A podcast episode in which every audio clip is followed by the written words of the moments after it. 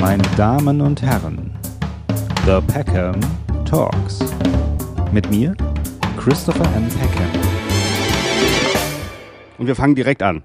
Nein, wir fangen nicht direkt an. So, wie geht's dir denn? an. Nein, ja, doch, wir fangen direkt an. Fangen ich, wir bin, direkt an? ich bin schon äh, in Urlaubsstimmung. Draußen ist äh, 25 Grad. Äh, ich sitze ja hier, du weißt ja, äh, habe ich mein Büro äh, immer ein halbes Jahr ähm, auf den Kanaren äh, stationiert. Ah, mit per, per Hubschrauber oder was lässt Absolut, du das da ja. Das wird komplett rausgerissen ja. hier in meinem Büro und äh, dann wird das äh, rüber transportiert in so einer großen Box. Das ist so eine so eine Tupperbox, so eine große, kann man das mhm. beschreiben und das mm. kommt hinten auf so einen LKW und der fährt dann direkt durch bis Gran Canaria und da stelle ich das dann wieder hin und immer, wenn jemand anruft, denkt er, ich äh, bin in Köln-Nippes. Aber ich sitze auf Gran Canaria. Mit, mit, Blick, und das wissen viele nicht, hier auf den Strand. ja. Hm. Ich komme gleich, Jungs. Ja, ja, das sind äh, die Beachspringer, weißt du hier. Die, die Beach Boys. Die Beach Boys, die Klippenspringer da. Äh, ich habe noch heute noch einen Wettbewerb. Was ein Aufwand, ey. Ich ja. finde das ein bisschen übertrieben. Aber egal. Also, guten Morgen. Ich begrüße den lieben Christoph Sieber in meinem Peckhams Talk und sage Hallihallo. Ich grüße dich und alle zu Hause. Ja, und schön Im kalten Gruß, Deutschland. Genau, schönen Gruß äh, in die, auf die Kanaren, so heißt ja. es, glaube ich. Hm. Am Ende glauben die Leute das noch, aber ist mir auch wurscht. Ich, ich finde es ja immer gut, wenn man, wenn man das bei Kabarettisten nicht immer ganz weiß, wie meint er das? Ist das wirklich so oder ist es doch anders? Ja, es geht, aber also zum Beispiel, wenn ich mit dem Tobi, mit, äh, mit unserem gemeinsamen Bekannten Tobi, da, so ein paar Witze darüber mache und zum Beispiel sprechen wir öfter mal über Tobi Island, das ist seine Insel, ja. die auch von oben vom Weltraum aus so sein Konterfei hat, ja, so, das hat Aha. er sich so machen lassen und so, dann sagt er immer kurze Zeit später so, nein, nein, das ist natürlich hier nur Satire, Freunde, weißt du so, weil er immer ein bisschen Angst hat. Ja? ja, ja, ja. Er hat Angst, dass er als dekadenter Arsch rüberkommt, was er ist. Ja, aber, aber er will halt auch dieses Bild von dem braven, netten Tobias Mann in der Öffentlichkeit ja. bewahren. Und das kann ich auch verstehen. Ja. Ja. ja, aber ja, ich kenne ihn ja backstage und privat sehr gut und äh, ja, also da könnte ich einiges erzählen, aber es soll ja nicht um ihn heute gehen. Nee, nee, das ist, das ist auch manchmal, das ist zu unangenehm. Die Geschichten sind zu unangenehm, die, die reißen die Leute natürlich auch runter, ja, wenn die das wirklich wüssten, wie er wirklich tickt. Ja, ja ich habe ja. im, im, neuen Programm, äh, um, um da einen kurzen Hinweis zu machen, übrigens auch meinen Bruder dabei, jetzt seit neuestem. Ja, habe ich. Und der die Wahrheit über mich erzählt. Und alle, die es interessiert, äh, da können wirklich die Menschen auch mal erfahren, wie ich eigentlich bin. Weil ich ja auch nur ein Bild in der Öffentlichkeit abgebe, was ja hinten und vorne nicht stimmt. Das stimmt, aber das erfahren wir ja auch teilweise heute hier. Aber jetzt hast du schon darauf hingewiesen, also nächstes Jahr gehst du mit neuem Programm auf Tour. Ich habe gelesen, es startet, ich glaube, 27.01. in Bonn, gell? das ist ja. die Premiere. Und das Programm heißt Weitermachen. Ja. Das ist ein bisschen dein Credo, gell? Ähm, ja, du, ich habe tatsächlich lange überlegt. Ähm, erstens mal brauche ich ja einen Titel, ich bin ja eh hier ehrlich, ähm, ich brauche einen Titel. Äh, du, du legst den Titel so früh fest, eigentlich, der muss ja dann schon äh, an, an die Bühnen geschickt werden. Die wollen das schon in ihren äh, Veröffentlichungen, in ihren kleinen Heftchen da veröffentlichen. Und du willst einen Titel, von dem du weißt, ey, in drei Jahren ist der auch noch irgendwie aktuell. Ja? Also wenn du jetzt äh, schreibst äh, das und das und, und das ist jetzt gerade, weiß ich, äh, die Ampel auf Rot dann weißt du nicht, gibt es die Ampel in zwei Jahren noch. Dann hast du einen, einen, Titel vom Programm, wo alle wissen schon, oh, äh, ja, äh, welche Ampel? Ja, wir sind doch schon wieder bei der Kroko. Mhm. ja, ähm, und das ist das, und da ist, da ist Weitermachen dann so ein Titel. Und natürlich ist Weitermachen auch ein bisschen so ein Hoffnungsschimmer vielleicht am Horizont. Ich war ja auch jahrelang der, der den Leuten immer erzählt hat, Leute, es ist alles hoffnungslos, komm, wir können einpacken, lass uns äh, zusammenpacken, äh, es ist eh alles verloren und ihr wisst ja gar nicht, wie schlimm es ist. Ich erzähle es jetzt euch noch zwei Stunden lang. Inzwischen denke ich mir, die Leute wissen, wie schlimm die Situation ist und wie dramatisch sie auch ist teilweise und auch wie, ja, wie hoffnungslos wir an manchen Punkten angekommen sind, sage ich mal. Und da habe ich mir zur Auf Aufgabe gemacht, in dem Programm ein bisschen positiver zu sein. Oh, toll. Und einfach, toll. ja, ja, auch mal zu sagen, äh, am Ende rettet uns vielleicht dieser Humor, äh, um den es ja eigentlich in meiner Arbeit tatsächlich wirklich geht. Äh, ich, mhm. Meine Arbeit ist ja nicht, die Leute zu warnen, Leute, die Welt geht unter. Ich bin ja nicht der, der auf dem Marktplatz steht und sagt, Leute, kehret um. ja, äh, das, da bin ich ja gar nicht. Ich bin ja eigentlich der, der mit Spaß an die Sache geht und auch den Leuten einen, einen spaßigen Abend bereiten will. Und äh, darum äh, geht es jetzt noch ein bisschen stärker als vorher. Ah ja gut, also wir müssen jetzt gerade, das fällt mir gerade ein, der Richtigkeit gegenüber, weil dieses Interview, äh, das wird erst im Januar 2024 gesendet. Wir sind jetzt noch im Dezember 2023, müssen wir jetzt ja. an die Zuhörer richten. Also das heißt, es ist dieses Jahr, dieses Jahr. Ich hatte gesagt nächstes Jahr, aber es ist dieses Jahr im Jahr 2024. Ja. Ähm, und wir müssen ja auch hinzufügen noch, ähm, es kann ja auch sein, dass inzwischen draußen die Welt schon untergegangen ist und, und die Leute denken, wie haben sie diesen Podcast noch aufgenommen? Ja. Ja, obwohl draußen die Apokalypse ja da ist. Das äh, stimmt, ja. Du weißt, ja. die Habecks und Baerbocks, die uns alle ins, ins Elend reisen. Ja, absolut, absolut, ja, absolut, ähm, absolut. Aber ja. Ähm, wir haben durchgehalten. Im Container halt. Im Container. Ja.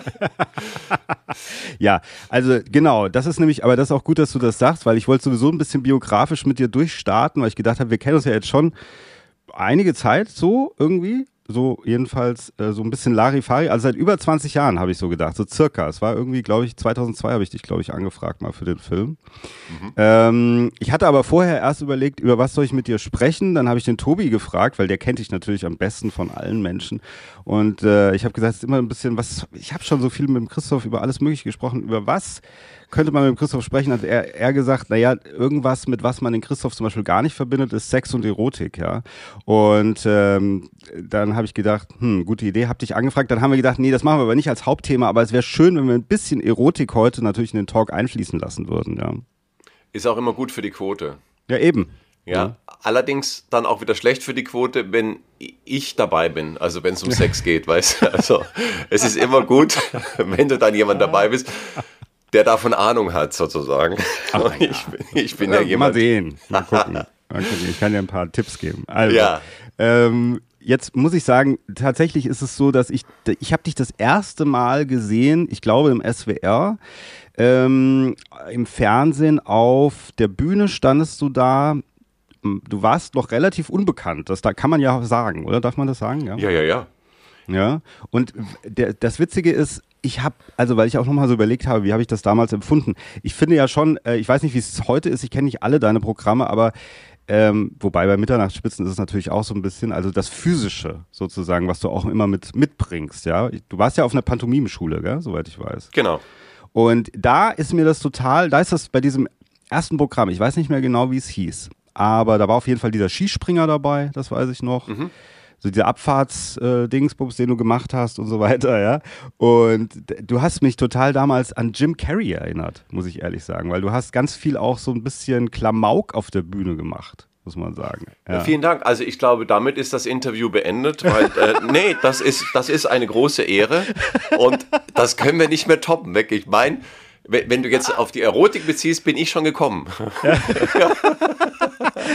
Also jetzt, war, das jetzt, war das jetzt eher ein kein Kompliment, meinst du? Jim Carrey war eher, Doch, weil natürlich, so ein, das meinte ich ja. Ich bin ist. gekommen. Also ja. ich, ich, finde, mit den Größten der Großen verglichen zu werden, äh, ja, was willst du da mehr? Aber Jim Carrey macht ja kein Kabarett, muss man dazu sagen. Ja, ach.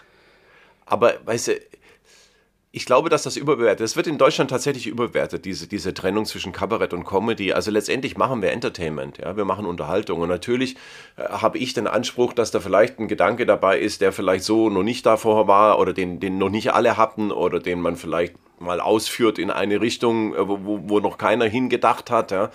Ähm, aber letztendlich mache ich Entertainment. Also wenn das nicht entertaining wäre, was ich mache, wenn man da nur sitzen würde und zwei Stunden Betroffenheit, ja, die Leute äh, vor den Latz knallen, wie schlimm die Welt ist und wie schlimm es noch wird, ich, das wird ja nicht funktionieren. Ja? Also das tut sich ja keiner an. Da kann ich auch auf die Beerdigung von äh, jedem gehen, der da freitags oder samstags auf Melaten äh, beerdigt wird. Ja?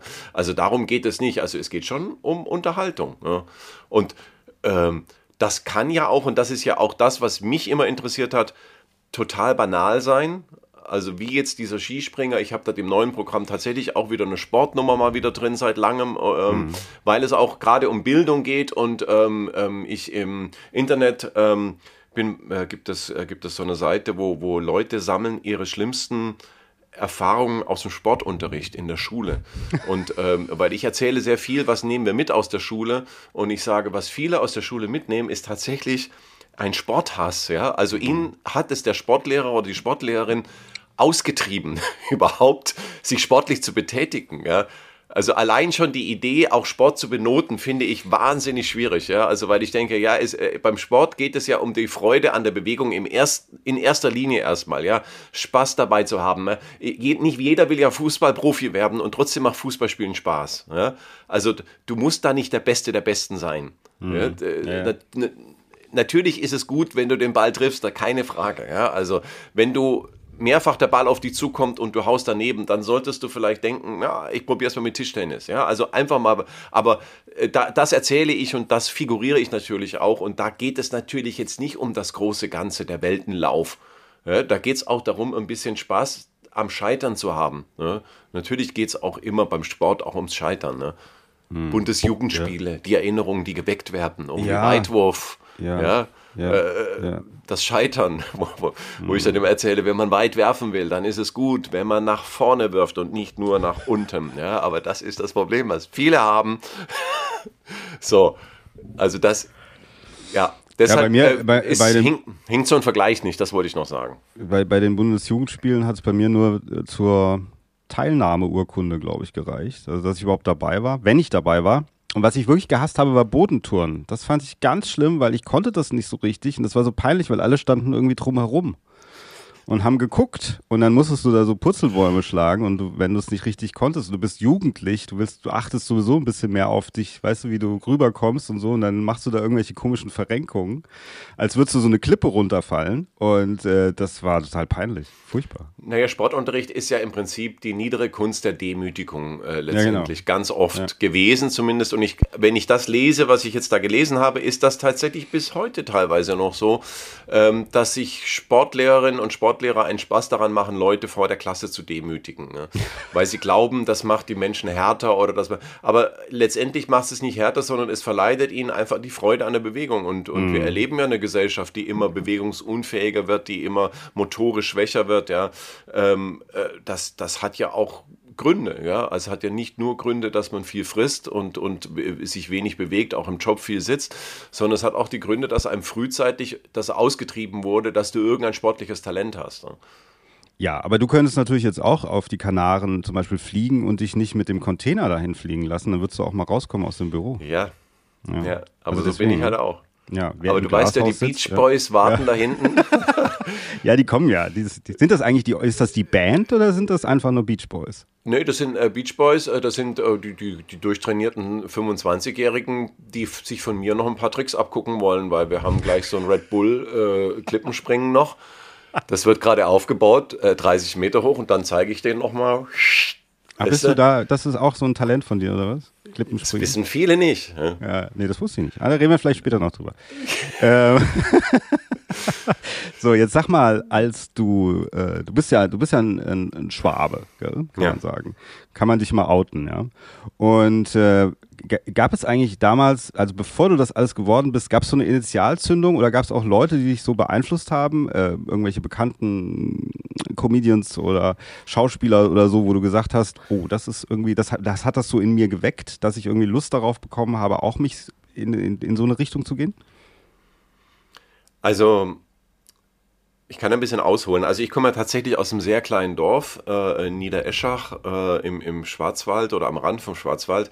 Und ich hatte tatsächlich mit Theater kaum Berührungspunkte. Also ich bin, ich komme nicht aus einer Theaterfamilie, ich komme auch nicht aus einer Familie, in der wahnsinnig viel gelesen wurde. Meine Mutter hat tatsächlich eine Zeit lang so Bauerntheater gemacht. Und ich weiß, dass ich da als kleiner Bub mit dabei war und das schon auch faszinierend fand. Man hat dann so, an Karneval wurde dann immer ein Theaterstück aufgeführt, so ein lustiger Schwank. Ähm, und da war ich dabei und dann ähm, hatte ich sehr schnell dann auch in der Schule tatsächlich die Theater AG entdeckt für mich. Ähm, erstes Mal, weil es da einen charismatischen Lehrer gab und eine charismatische Lehrerin, die haben das zusammen gemacht. Ähm, die, haben, die haben uns tatsächlich dafür begeistert. Ähm, das war auch ein Wahlfach und kein Pflichtfach. Das war auch eine wichtige Sache vom Gefühl her einfach. Man ist da einfach gerne hingegangen. Wir hatten eine super Truppe und wir hatten damit auch tatsächlich auch Erfolg. Also das muss man auch sagen. Also wir haben gespürt, darauf hat die Schule immer ein Jahr gewartet, dass diese Schultheateraufführung war. Und äh, dann äh, haben wir das gespielt, ähm, gemeinsam erarbeitet und es war ich kann mich da immer dran erinnern, ein Riesenerfolg. Also, und das hat einfach Spaß gemacht. Und ich habe damals schon ähm, das habe ich nicht verstanden, warum ich nie der jugendliche Held war. Das war da tatsächlich der Thomas Wipf, den grüße ich an der Stelle, ähm, der immer den jugendlichen Held spielen äh, durfte. Und mich hat der Lehrer relativ früh immer mit den komischen Rollen besetzt. Meist so ganz kurz mal rausgucken, ähm, Einsatz sagen alle haben einmal gelacht, weil dramatisches Stück und dann kam ich raus, habe zwei Sätze gesagt, äh, musste dann sofort wieder hinten in den Musikraum, da war die Garderobe, mich umziehen ins nächste Kostüm und kam dann als Huhn über die äh, Bühne getappert. Also es war immer, ich hatte immer 20 Rollen. Äh, waren das und, denn so wie so selbst ausgedachte Stücke oder waren das bekannte Nein, nein, Stücke? nein, also das, äh, ähm, das eine war von Dario Fo, ähm, und was war denn das andere, was wir noch gespielt haben? Also ich kann mich ich müsste da nochmal nachgucken. Ich glaube, ich habe sogar noch die Flyer da, äh, welche Stücke das waren. Es waren keine selbst ausgedachten Stücke, nee, nee, nee. Aber es waren jetzt auch nicht die, die großen Klassiker, sage ich jetzt mal, sondern es mhm. waren schon Stücke, zu denen wir als Jugendliche vielleicht auch einen Bezug hatten. Die haben wir irgendwie verstanden, auch ein Stück weit, worum es da geht. Oder, oder auch vielleicht dass es uns betroffen hat, auch ein Stück weit. Also wir haben nicht nur irgendwas gespielt, sondern wir hatten das Gefühl, es ist auch ein Teil von uns. Ähm, und dann bin ich tatsächlich, ich war ja in der KJG, katholische junge Gemeinde, sehr aktiv. Ich war Diözesanleiter dann in, in Freiburg und habe äh, Workshops organisiert, unter anderem einen Pantomim-Workshop. Den habe ich organisiert und mangels Teilnehmerinnen und Teilnehmern habe ich selber teilgenommen dann, damit die Mindestanzahl erfüllt war. Weißt du, so habe ich als Organisator. Und da kam jemand aus Stuttgart, ein Pantomime. Ich kann mich auch leider an den Namen nicht mehr erinnern. Ähm, aber der hat dann diesen Workshop gemacht und ich habe teilgenommen und der kann ich mich erinnern, dass der danach nach dieser Woche kam und gesagt hat, hey, das, was du da machst, das ist äh, spannend. Das findet er total spannend ich habe das selber gar nicht so empfunden. Also ich, es war jetzt nicht so, dass ich jetzt da für mich das Erlebnis meines Lebens hatte, wo ich dachte, jetzt bin ich neu geboren worden. Ne? Endlich hat die, die Zwiebel sich gehäutet, ja, die, die Schale ist aufgebrochen, sondern ich habe hab da mitgemacht und fand das irgendwie ganz cool. Ja. Aber wie bist ähm, du darauf gekommen, so ein Pantomimen-Workshop in erster Linie überhaupt? Äh, das gab es schon, also es gab so ein Kreativwochenende, das gab es schon immer.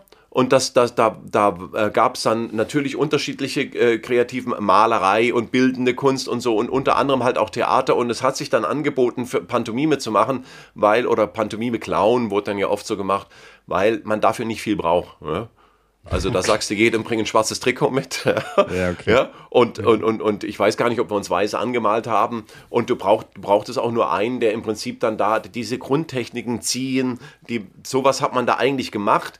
Und ähm, was dann später erst dazu kam beim Studium, ist tatsächlich das Geschichten erzählen. Und das ist, äh, darauf wollte ich eigentlich raus. Das habe ich dann tatsächlich in der Volkshochschule gelernt ähm, und habe da erst verstanden, was Pantomime eigentlich heißt. Äh, Pantomime ist ja nicht die stumme Kunst der, der, der, des Theaters, sondern es ist für mich die Kunst des Geschichtenerzählens ohne Requisiten und ohne Bühnenbild. Im Prinzip der Fantasie vor so einem schwarzen Rückwand, wie du sie besitzt, ein Mensch alleine, der im Prinzip eine ganze Welt erschafft. Und der es schaffen muss, mit seinem Körper und mit ohne diese Stimme, also auch durch die Reduktion, im Prinzip eine Welt zu eröffnen für die Leute, die verstehen, aha, was da. Und es ist ja dann auch sehr viel möglich. Also es ist ja fast wie ein Comic. Ich kann ja im Prinzip jederzeit switchen in eine ganz andere Welt, in eine ganz andere Situation, was ich im Bühnenbild gar nicht schaffen würde. Da bräuchte ich eine extreme Drehbühne und weiß ich was. Also das hat mich interessiert dann habe ich gemerkt, wow, das ist mein Ding, Geschichten zu erzählen. Und zwar auch tatsächlich so kurze Geschichten. Also das mache ich ja bis heute in meinem Programm, erzähle ich ja so sechs, sieben Minuten Geschichten und danach fängt die nächste Geschichte an. Und es ist nicht so, dass ich einen großen Überbau über das ganze Programm habe, wo ich sage, ich erzähle euch jetzt zwei Stunden lang eine Geschichte. Am Ende kommt die geniale Auflösung. Ne? Sondern ich kann in sieben Minuten im Prinzip ganz kurz die Welt einer Person oder eine ganz bestimmte Situation erzählen. Und das hat mich dann fasziniert. Da bin ich dann. Und dann habe ich tatsächlich ganz viel gesehen. Ich bin damals im Ruhrgebiet viel unterwegs gewesen. Ich habe in Essen studiert. Und damals war das Ruhrgebiet tatsächlich so ein Melting Point. Äh, für, für, da gab es die Ruhrfestspiele in Recklinghausen, die gibt es bis heute noch. Da habe ich Peter Brook damals gesehen, ein, ein Regisseur, der ähm, The Man Who inszeniert hat. Ähm, mit ganz tollen Schauspielern äh, und unter anderem mit David Bannon, den man kennt aus der, aus der Blechtrommel. Ähm, dann äh, Joshua Ida war dabei, also es waren ganz tolle Stücke. Ähm, dann dann äh, gab es Schauspiel Bochum, an das darf man, Leander Hausmann war damals äh, Intendant und hat äh, Leute, auch wie Helge Schneider, also Helge Schneider hat damals äh, Wendy, Mandy das Musical inszeniert. Also da waren ganz verrückte Sachen. Harald Schmidt hat damals äh, gespielt, äh, äh, die letzten Tage der Menschheit. Und da saß man immer drin, man konnte damals für 10 Mark in der ersten Reihe sitzen da, gerade bei äh, die letzten Tage der Menschheit weil dieses Stück spielte auf, äh, in der Mitte der Bühne. Also die, der Bühnenboden war auf Mitte hochgefahren, weil der Baum ähm, ähm, bei äh, Warten auf Godot hatte unten Wurzeln und man sollte die Wurzeln unten sehen. Und deshalb war der Bühnenboden auf Mitte. Und wenn du in der ersten Reihe saßt, musstest du so sitzen. Ja? Und das war natürlich dem normalen Theaterzuschauer nicht zuzumuten. Aber für uns Studenten war das scheißegal. Ja? Ich saß die, die, äh, wirklich dann zwei Stunden so und habe aber für 10 Mark das gesehen. Und ich hab, bin da bestimmt zigmal drin gewesen ne, in diesem Stück.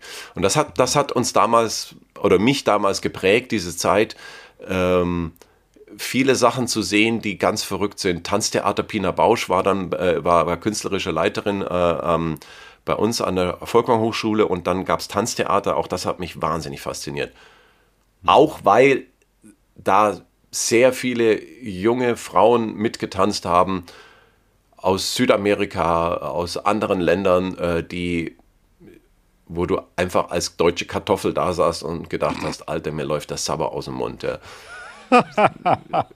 ich, weiß, ich weiß, das ist tierisch sexistisch, aber nee. man muss ja auch ehrlich sein, das war auch so, das hat einen unglaublich fasziniert. Also das war eine riesige Faszination. Hm. Also ja. es ist, wenn wir das komplett unterdrücken, können wir uns ja irgendwann nicht mehr fortpflanzen. Christoph muss ja auch so sehen. Ja, ja, ja, ja, ja, ja. Aber, ja aber es hatte neben diesem Künstler, also es hatte, ich wollte nur sagen, es hatte diesen erotischen Aspekt, aber es hatte auch tatsächlich den künstlerischen Aspekt, weil auch da eine unglaubliche Kreativität. Die haben Tanztheater gemacht, also mit den verrücktesten Sachen, also wirklich verrückteste Themen. Ähm, und, und da bist du immer da gesessen und hast gedacht, Alter, was geht denn hier ab? Mit Staunen habe ich das gesehen. Das, das, heißt, du hast sozusagen so ein bisschen gedacht bei der Pantomime, das ist so mein Ding und dann hast du dich äh, bei einer Schule beworben.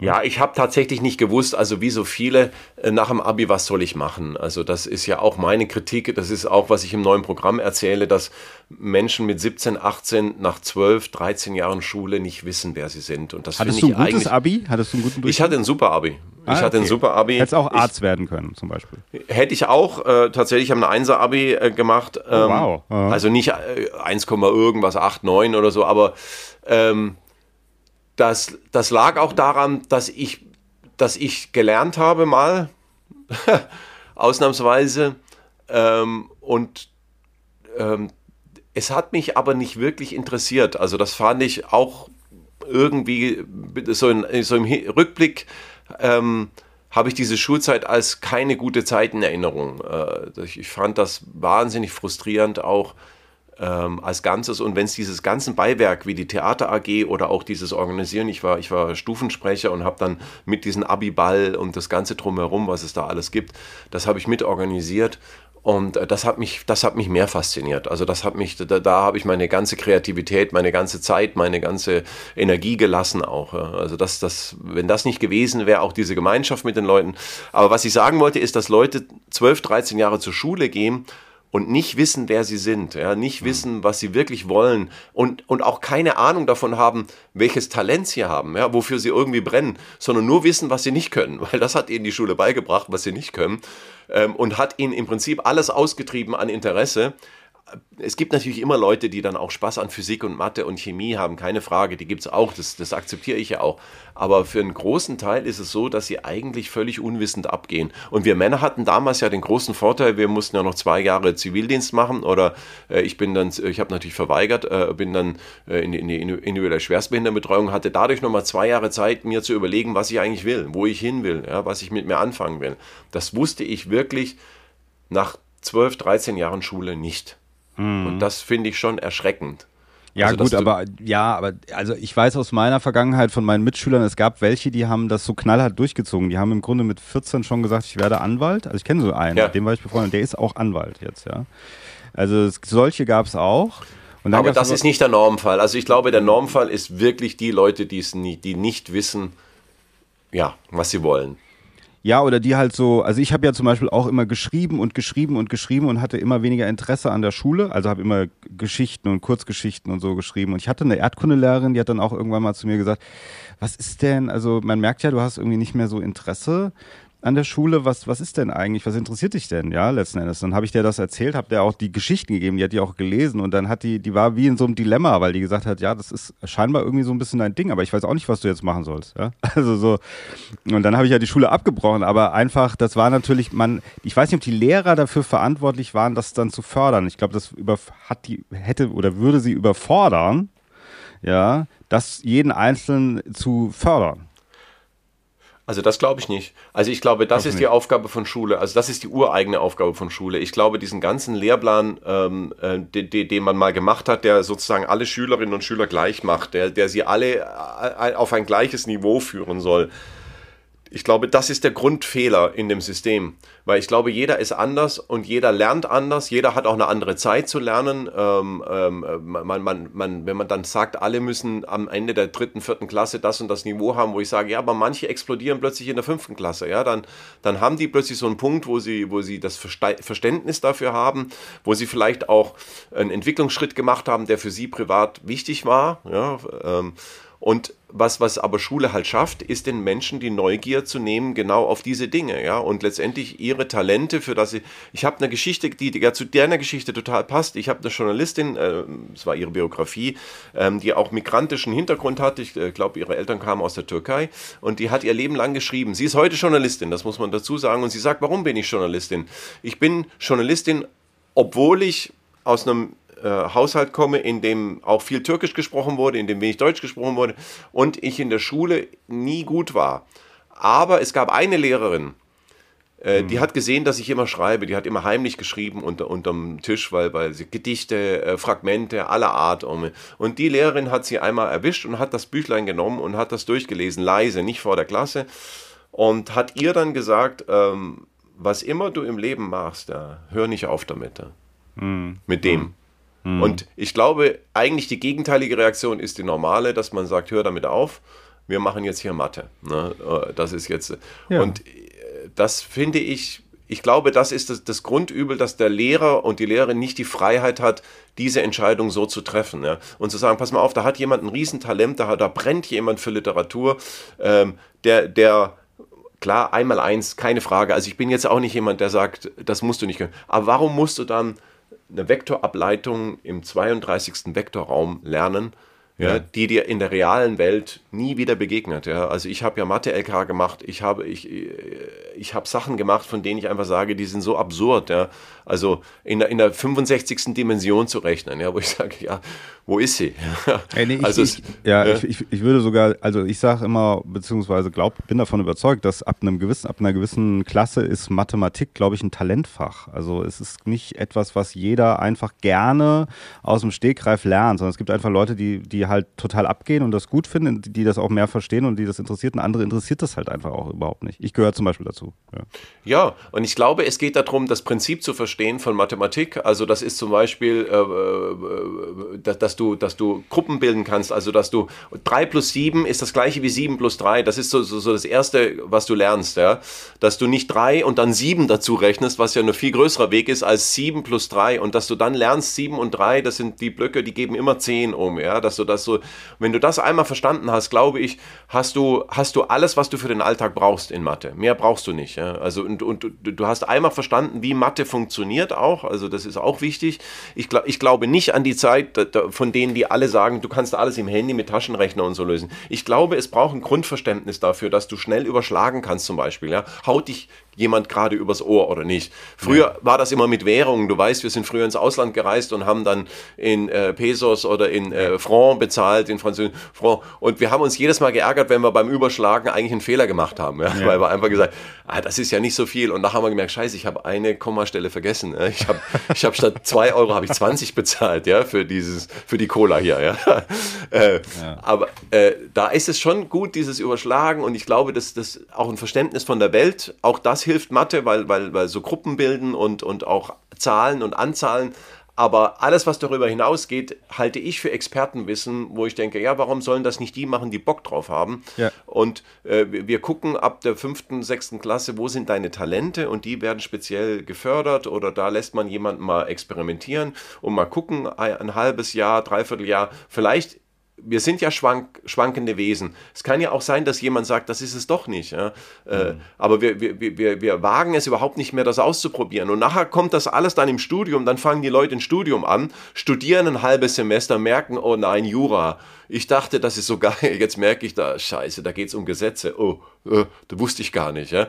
Und, und, und, dann, und dann probiert man das nächste und dann hast du dieses Chaos und dann am Ende entscheidet man sich für VBL, äh, ja, wo man denkt, damit kannst du später mal alles machen und ist dann kreuzunglücklich in einem Job, in dem man vielleicht auch gutes Geld verdient, aber eigentlich denkt sein Leben lang, ich hätte echt irgendwie gerne was anderes gemacht. Ich hätte gern geschrieben, ich hätte gerne, ich weiß es nicht, ich hätte gern was mit meinen Händen gemacht. Also es gibt ja auch dieses große Bedürfnis. Ich habe ich hab einen Kumpel, der Schreiner ist, ja, dieses Bedürfnis mit, mit, mit einem Handwerk, ja, also mit, mit Holz zu arbeiten. Ja, also wenn ich bei dem in der Werkstatt stehe, da, da geht bei mir das Herz auf. Ja, also ich rieche dieses Holz, ich, ich sehe, dass der Sachen herstellt, die nachher benutzt werden von Menschen, die einen Nutzen haben, die auch, auch eine Schönheit haben. Ja? Mhm. Also, mhm. und da denke ich mir, Mensch, das verbauen wir alles, indem wir eine akademisierte Gesellschaft sagen, in denen es nur darum geht, möglichst viel Geld zu verdienen oder möglichst schnell voranzukommen oder dem Arbeitsmarkt zur Verfügung zu stehen. Und äh, also das halte ich alles für, für schwierig. So, das wollte ich damit Aber sagen. apropos äh, Geld verdienen, um nochmal auf die auf deinen Werdegang zurückzukommen, ja. von was hast du damals gelebt, als du in der Pantomimenschule warst? Hast du da, was hast, hast du Nebenjobs gehabt oder von was hast du? Oder reiche ähm, Eltern? Nein, ich, äh, ich habe tatsächlich, ich habe ja Zivildienst gemacht ähm, und damals hat man auch noch eine gute Abfindung bekommen und ich habe während des Zivildienstes bei meinen Eltern gewohnt und konnte mein, meine, meine Zivildienstgage beiseite legen. Da gab es auch immer. Und dann habe ich tatsächlich noch ein halbes, dreiviertel Jahr für meinen Chef, der selber im Rollstuhl saß, ähm, der der Leiter dieser Multiple Sklerose-Gruppe damals war, habe ich für den noch gearbeitet. Äh, ah, okay. Schwarz unter uns. Was? Ja, ja. Äh, und da, da hatte der, und ich hatte dann tatsächlich mit dieser Abfindung am Ende und, und diesem, was ich da schwarz verdient hatte, hatte ich eine Summe auf dem Konto, die mir gereicht hat erstmal. Dann hat mir meine Mutter immer noch ein bisschen Geld zugesteckt und mein Vater hat auch teilweise die Miete übernommen, so. Aber ich habe okay. auch, muss man sagen, ähm, sehr ärmlich gelebt. Also ich habe tatsächlich äh, die ersten Jahr oder zwei Jahre im Pferdestall gelebt ähm, das war. Pferdestall. Ja, das war eine Bude, die ich mir leisten konnte. Es war so ein Reiterhof und die hatten so eine Reiterhalle und da hatten die hinten an der Reiterhalle so drei Wohnungen, eigentlich so für, ah. für, für Tag, Tagesarbeiter oder für Bauarbeiter oder so, die, die so äh, Jahreszeitekräfte, weißt du, du brauchst ja auch manchmal auf einem Reiterhof, brauchst du mal äh, zu einer bestimmten Zeit vielleicht Erntehelfer oder sowas. Und da haben, die wurden vermietet und da habe ich einen, ein Zimmer gehabt ein Zimmer ohne Kühlschrank. Ähm, ich, ich hatte die Butter und, und das, was ich brauchte, auf dem, auf dem Fenstersims im Winter. Und im Sommer hatte ich Margarine halt, die halt nicht wegläuft. So. Oh Gott, also, das klingt, als wäre es vor dem Krieg gewesen. Ja, ja, ja, ja. Also ich mit, mit, mit Katzenflöhen, also ich weiß, ich habe ständig gekratzt, weil es waren überall Katzen natürlich. Oh Gott, wie schlimm. Äh, Duschen war, war so die Gemeinschaftsdusche von den Reitern. Und ich konnte am Wochenende tatsächlich nicht duschen, weil da waren die Reiter da. Am Wochenende waren die halt ständig am Reiten und da war auch, da konnte ich überhaupt, also unter der Woche ging das. Man muss dazu sagen, dass aber die Volkwang Hochschule, ähm, ich war fast den ganzen Tag in der Schule und wir hatten da äh, Umkleiden und eine Dusche auch, also wir konnten, ich konnte da alles und auch essen, also es gab eine Mensa und es gab auch für, für, für wenig Geld, weiß ich, 3,50 Euro gab es da irgendwie ein Gericht, äh, oder 3 Mark war es ja damals noch. Ähm, das war schon es war eine entbehrungsreiche Zeit und ich habe dann, äh, als ich das dann nicht mehr ausgehalten habe, da, vor allem weil es auch da echt kalt war im, im Winter, auch die Heizung hat nicht so gut funktioniert und ich Stimmt. musste auch immer durch den Wald. Das war eine, mit dem Fahrrad eine Riesenstrecke, bis ich an der Schule war.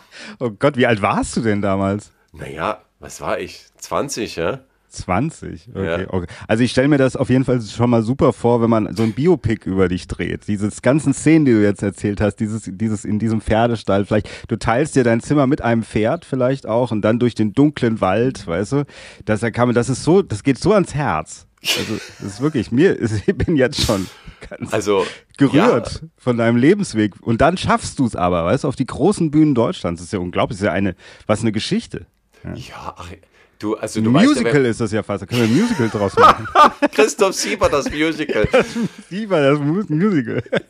Ja, das könntest du mit Wendy, das Musical, noch verbinden, weil es ging ja mit Pferden los. Irgendwie. Und, und wenn man weiß, dass ich wirklich, ich habe keine gute Beziehung zu Pferden. Also, also ich, ich, ich sage jetzt nicht, dass ich sie hasse, aber die, also wenn du dabei bist, musst du immer gucken, wie oft mir schon ein Pferd mit dem Huf auf dem Schuh gestanden ist, irgendwie, weil sie es nicht unter Kontrolle haben, ihre vier äh, Tröten da, die sie da unten dran haben. äh, dann sind die auch oft groß, also weißt du, und wenn sie klein sind, sind sie bissig, da musst du immer aufpassen. Ja, ja, ja, bitte nicht füttern, dann ist da so ein Pony, wo du denkst, tut, denk, streckst die Hand, ja, ja, also da steckt ja auch so Wildtier drin, irgendwie in einem Pferd, also äh, ganz schwierig, ja, ganz durchaus. schwierige Beziehung habe ich zu Pferden. Ja, ja aber ich, ich kenne das sogar, weil ich hatte nämlich einen Freund da in der Nähe, wo ich früher gewohnt habe, wo du mich auch mal ab und zu mal ja. besucht hast. Äh, der hat auch auf dem Pferdehof wirklich so in so umgebauten Stellen gelebt, ja. Und dann kam immer aus dem Taunus, kamen immer die reichen Leute, die hatten da ihre Pferde so untergestellt. Und dann hast du wirklich, wenn ich da übernachtet habe, weil, weil wir so Filmabende gemacht haben, dann hast du wirklich das Fenster aufgemacht, hat so ein Pferd reingeguckt, ja. direkt so, also und, hatte auch und, was Schönes, ja. ja. Also wenn wir schon dabei sind, ich bin dann umgezogen tatsächlich nach Bremen Bredeney, Essen-Bredeney, jeder, der Essen-Bredeney kennt, weiß, was das ist. Das ist das Villenviertel von ähm, Essen. Ähm, da wurde in einem, in einem Dachgeschosswohnung bei einer älteren Dame, die eine Weinhandlung hatte, äh, wurde ein Zimmer frei. Das war ein Kumpel von mir, der da drin war und der ist ausgezogen. Äh, ich glaube, weil er sich, ich weiß nicht mehr, wie das war, also warum auch immer, auf jeden Fall wusste ich, das Zimmer wird frei. Und das war äh, zu zweit, haben wir da, jeder hatte ein Zimmer und es gab eine Küche, in der man nicht stehen konnte, weil das war in der Dachschräge drin und ich musste, ich, ich habe immer so gekocht. Und, ja. ähm, ja, wirklich. Okay, also Kochen ja. war echt eine Herausforderung, weil du, ja. weil du so, weil du, hier war die Dachschräge so. Ähm, und das war bei einer älteren Dame und das ist das, das ist das reichste Viertel Deutschlands oder war das damals das reichste Viertel. Äh, äh einer der Aldi-Brüder hat da gewohnt, äh, Müller Milchchef damals, ähm, die Villa Hügel ist da, Krupp, also die alte Krupp-Familie irgendwie, also mhm. ganz feines Viertel. Und äh, da habe ich dann ge gelebt, unterm Dach, äh, bei einer älteren Dame, die, äh, weiß ich, also die, die schon sehr nett war, ähm, aber natürlich die, hat, die hatte uns da oben drin, damit sie nicht alleine ist. Also das hat die geschätzt auch, glaube ich, dass jemand in der Bude war. Ähm, auch gerade nachts, glaube ich, äh, und, und aber sie hat es auch gehasst ein Stück weit, dass wir da waren. Ne? Weil wir haben natürlich Lärm gemacht, also äh, Damenbesuch, hatten Sie wieder Damenbesuch? Ja, also so war das noch damals, oder? Welcome to the 60s, irgendwie, da dachte ich, ich bin wieder in den, ja, und dann, dann hast du oben jongliert, und dann sind die Bälle runtergefallen, drei, vier Mal und dann irgendwann durch den Flur, kegeln Sie da oben! Ja, Sie sind noch der Nagel zu meinem Sarg! Und das Beste war, und ich habe das wirklich nur einmal gemacht, da haben wir gekifft. Ähm, bei mir im Zimmer und dann haben wir dieses Spiel gespielt. Kennst du dieses Spiel, wo man so die Hände überkreuzt und dann, wenn du einmal klopfst, geht, geht, geht die Reihe weiter und wenn du zweimal klopfst, muss in die gegenteilige Richtung wieder weiter äh, geklopft werden.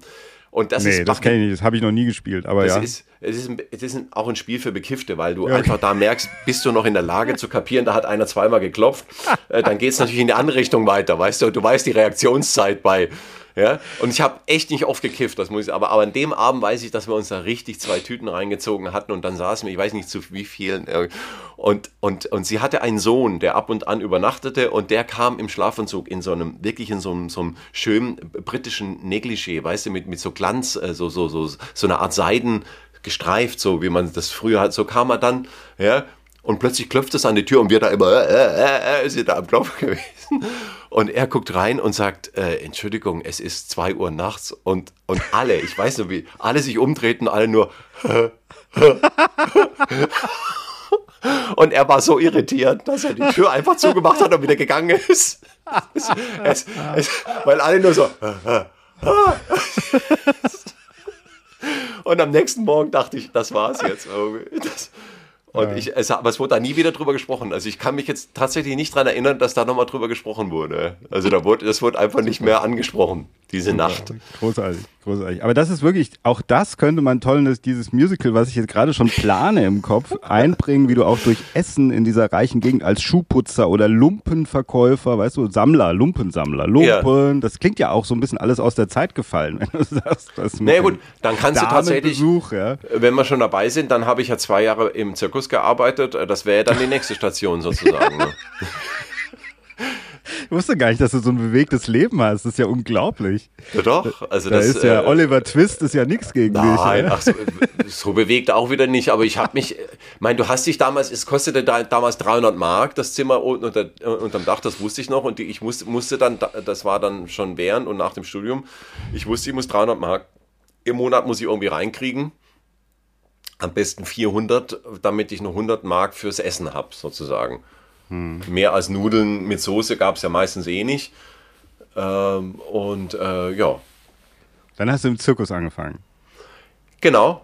Ich hatte so ein, ich hatte so ein Stipendium, ähm, äh, das war, es gab so ein, einmal ein europäisches Theaterfestival ähm, im Ruhrgebiet und das fand in Unna statt mit diversen Regisseuren und ähm, da hatte ich ein hatte ich vorgesprochen und hatte dann eine Rolle bekommen mit, mit ganz vielen Jungs, jungen Menschen aus ganz Europa. Also ich war der einzige Deutsche da oder einer der wenigen Deutschen. Ähm, und wir haben tatsächlich die letzten Tage der Menschheit von Karl Kraus ein, ein, ein Epos, ein, was, wenn du es in der original ungekürzten Version, glaube ich, 16 oder 18 Stunden dauert, dieses Stück, die letzten Tage der Menschheit. Ähm, aber es geht um den Krieg und es wäre heute eigentlich auch wieder ein ganz spannendes Stück irgendwie, äh, wie Kriege entstehen, äh, wie die Presse, äh, also die, die Arbeit der Presse in, in, im Krieg. Ähm, das ist schon ein ganz spannendes Stück gewesen. Das haben wir im Zirkus aufgeführt, tatsächlich im Zirkuszelt. Die Idee des Regisseurs war, ähm, dass alles ähm, im, im, im Zirkus stattfindet. Und ich hatte damals die Hauptrolle. Es gibt, gibt beim den letzten Tage der Menschheit den Optimist und den Pessimist. Ähm, die zwei sind äh, Antipoden, ähm, die durch das Programm führen sozusagen. Und äh, der Optimus äh, wurde von einem Esel gespielt. Also von Heidi, das war eine Eselin aus diesem Zirkus. Und äh, mit der habe ich zusammen im Prinzip durch dieses Programm geführt. Und ich habe ihre Rolle mitgespielt, weil ich habe mir so ein Leckerli immer an die Hand, äh, an, ans Ohr gehalten. Und sie kam dann immer und hat immer... Und ich habe dann, ach, sie meinen, ja, das und ich habe den Optimisten-Rolle mitgesprochen und habe dann gesagt, nein, das kann ja nicht sein und sie wieder. ja, und ich, nein, also wirklich, ja. Also eine tolle Idee, finde ich, bis heute ja, eine tolle Idee. Ja, ja. Äh, dass der Optimist auch ein Esel ist, also auch das ein, ein, ein, ein schönes Sinnbild eigentlich. Ähm, und da haben wir das Programm geführt, genau. Und da äh, habe ich die Zirkusleute kennengelernt, die dann in der Wintersaison, ähm, das ist ein Kinder- und Jugendzirkus in Unna, Travados, ähm, ähm, ganz tolles Projekt gibt es bis heute. Die haben heute einen, Festbau in Unna stehen, kein Zelt mehr, sondern tatsächlich ein Festbau. Neben dem Zirkus Krone in, in München, der ein, einzige Festbau, äh, Zirkusfestbau in Deutschland, wenn ich richtig informiert bin, zumindest als er gebaut wurde vor, vor 20 Jahren, glaube ich, ähm, war das der einzige neben Zirkus Krone. Ähm, und äh, die haben dann jemanden gebraucht, der einen Affen spielt. Ähm, die hatten eine Clownsnummer mit einem Affen der Affe ist entlaufen und sie hatten dann bei Deiters dieses Affenkostüm bestellt und dann war jeder mal drin und irgendwie sah es bei keinem so richtig nach Affe aus. Äh. das sah halt aus wie ein Mensch, der in einem Affenkostüm ist, aber sie, mhm. sie wollten schon, dass es irgendwie ein bisschen wie ein Affe aussieht. Und dann haben sie sich an mich erinnert und haben, und haben gesagt, Mensch, der Christoph war doch hier, der hat doch, der, der hat doch Pantomime studiert. Äh, und dann haben okay. die mich angerufen und haben gefragt, würdest du nicht eine Saison den Affen spielen? Und das war eigentlich meine erste äh, größere Rolle war ein Affe. Also das, äh, ich war in einem Deiters Affenkostüm, war ich in der Clownsnummer, der, der immer rauskam und im Prinzip die Affen wieder auf, äh, der, der ist ausgebrochen und der musste eingefangen werden und ich bin da einmal immer durchgerannt. ja, das war meine große Rolle. Das ist ja toll. Im Komplettkostüm, also auch mit Im Komplettkostüm, also ich war nicht zu erkennen. und äh, war der Liebling der Kinder natürlich. Einmal die Kinder haben schon geschrien, wenn ich nur um die Ecke kam, ja, natürlich. Äh. Ja, gut. Gut, dass da nichts passiert ist, dass man dich nicht für ein wertvolles Exemplar einer äh, ausgestorbenen Affenspezies nee, nee, nee. gehalten hat und entführt zum Beispiel. Yeah, yeah. Auch. Und dann bin ich in Afrika gelandet.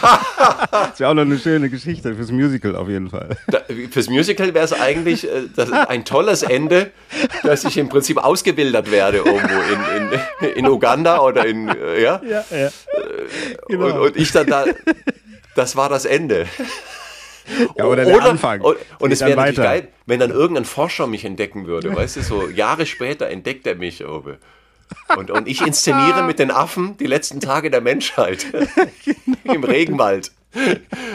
genau. Ja, das ist eigentlich auch cool, coole Idee. Coole ja, Idee. das ist super. Für, für, für ein, absurdes Musical ist das eine ja, coole Idee. ein bisschen was müssen wir ja dazu erfinden, damit das ja. gut funktioniert, auf jeden Fall. Aber sag mal so generell, also bevor wir da weitermachen bei dem biografischen Status, ähm, das heißt, du hast aber auch nie so wirklich bekannte Vorbilder gehabt, weil ich dich das zu Anfang gefragt habe?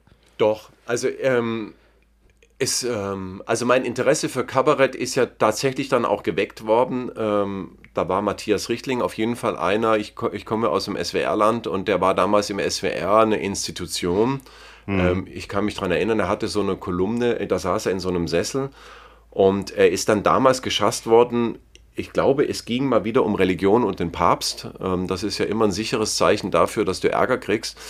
Ähm, und dann gab es aber auch den Scheibenwischer. Der Scheibenwischer wurde bei uns zu Hause nicht angeguckt, ähm, weil mein Vater ja ein CDU-Bürgermeister war und dieses linke ähm, äh, äh, Kabarett aus dem Scheibenwischer, das habe ich dann so immer, habe ich dann irgendwann für mich entdeckt. Also Internet, das können sich ja viele gar nicht vorstellen. Äh, warum hast du es nicht in der Mediathek geguckt und so?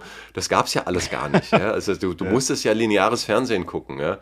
Also, ja, ich habe ähm, gestern, ich hab gestern eine Sendung mit Tobi aufgenommen, da haben wir über Wiederholungen gesprochen und da haben wir gesagt, eigentlich dieses Modell der Wiederholung im Fernsehen, das gibt es ja heute eigentlich gar nicht mehr, weil du kannst ja alles streamen, es ist ja alles abrufbar. Ja. Das, ja. Also Wiederholung gibt es nicht eigentlich mehr. Ja. ja. Also ähm, das äh, äh ähm, äh, genau. Und ich habe da Bescheibenwischer Dieter Hildebrand, das habe ich dann schon auch entdeckt für mich und fand das wahnsinnig faszinierend. Also so, so ein Ensemble an Leuten, die da auf der Bühne stehen. Und dann habe ich das mitgekriegt, wie der BR sich ausgeschaltet hat und, und, und das nicht gesendet hat. Irgendwie, das, das ging ja auch damals durch die Presse. Und, und das hat mich schon immer fasziniert, vor allem. Ähm, und da kommen wir jetzt zu meinem biografischen. Ich habe ja einen CDU-Bürgermeister als Vater.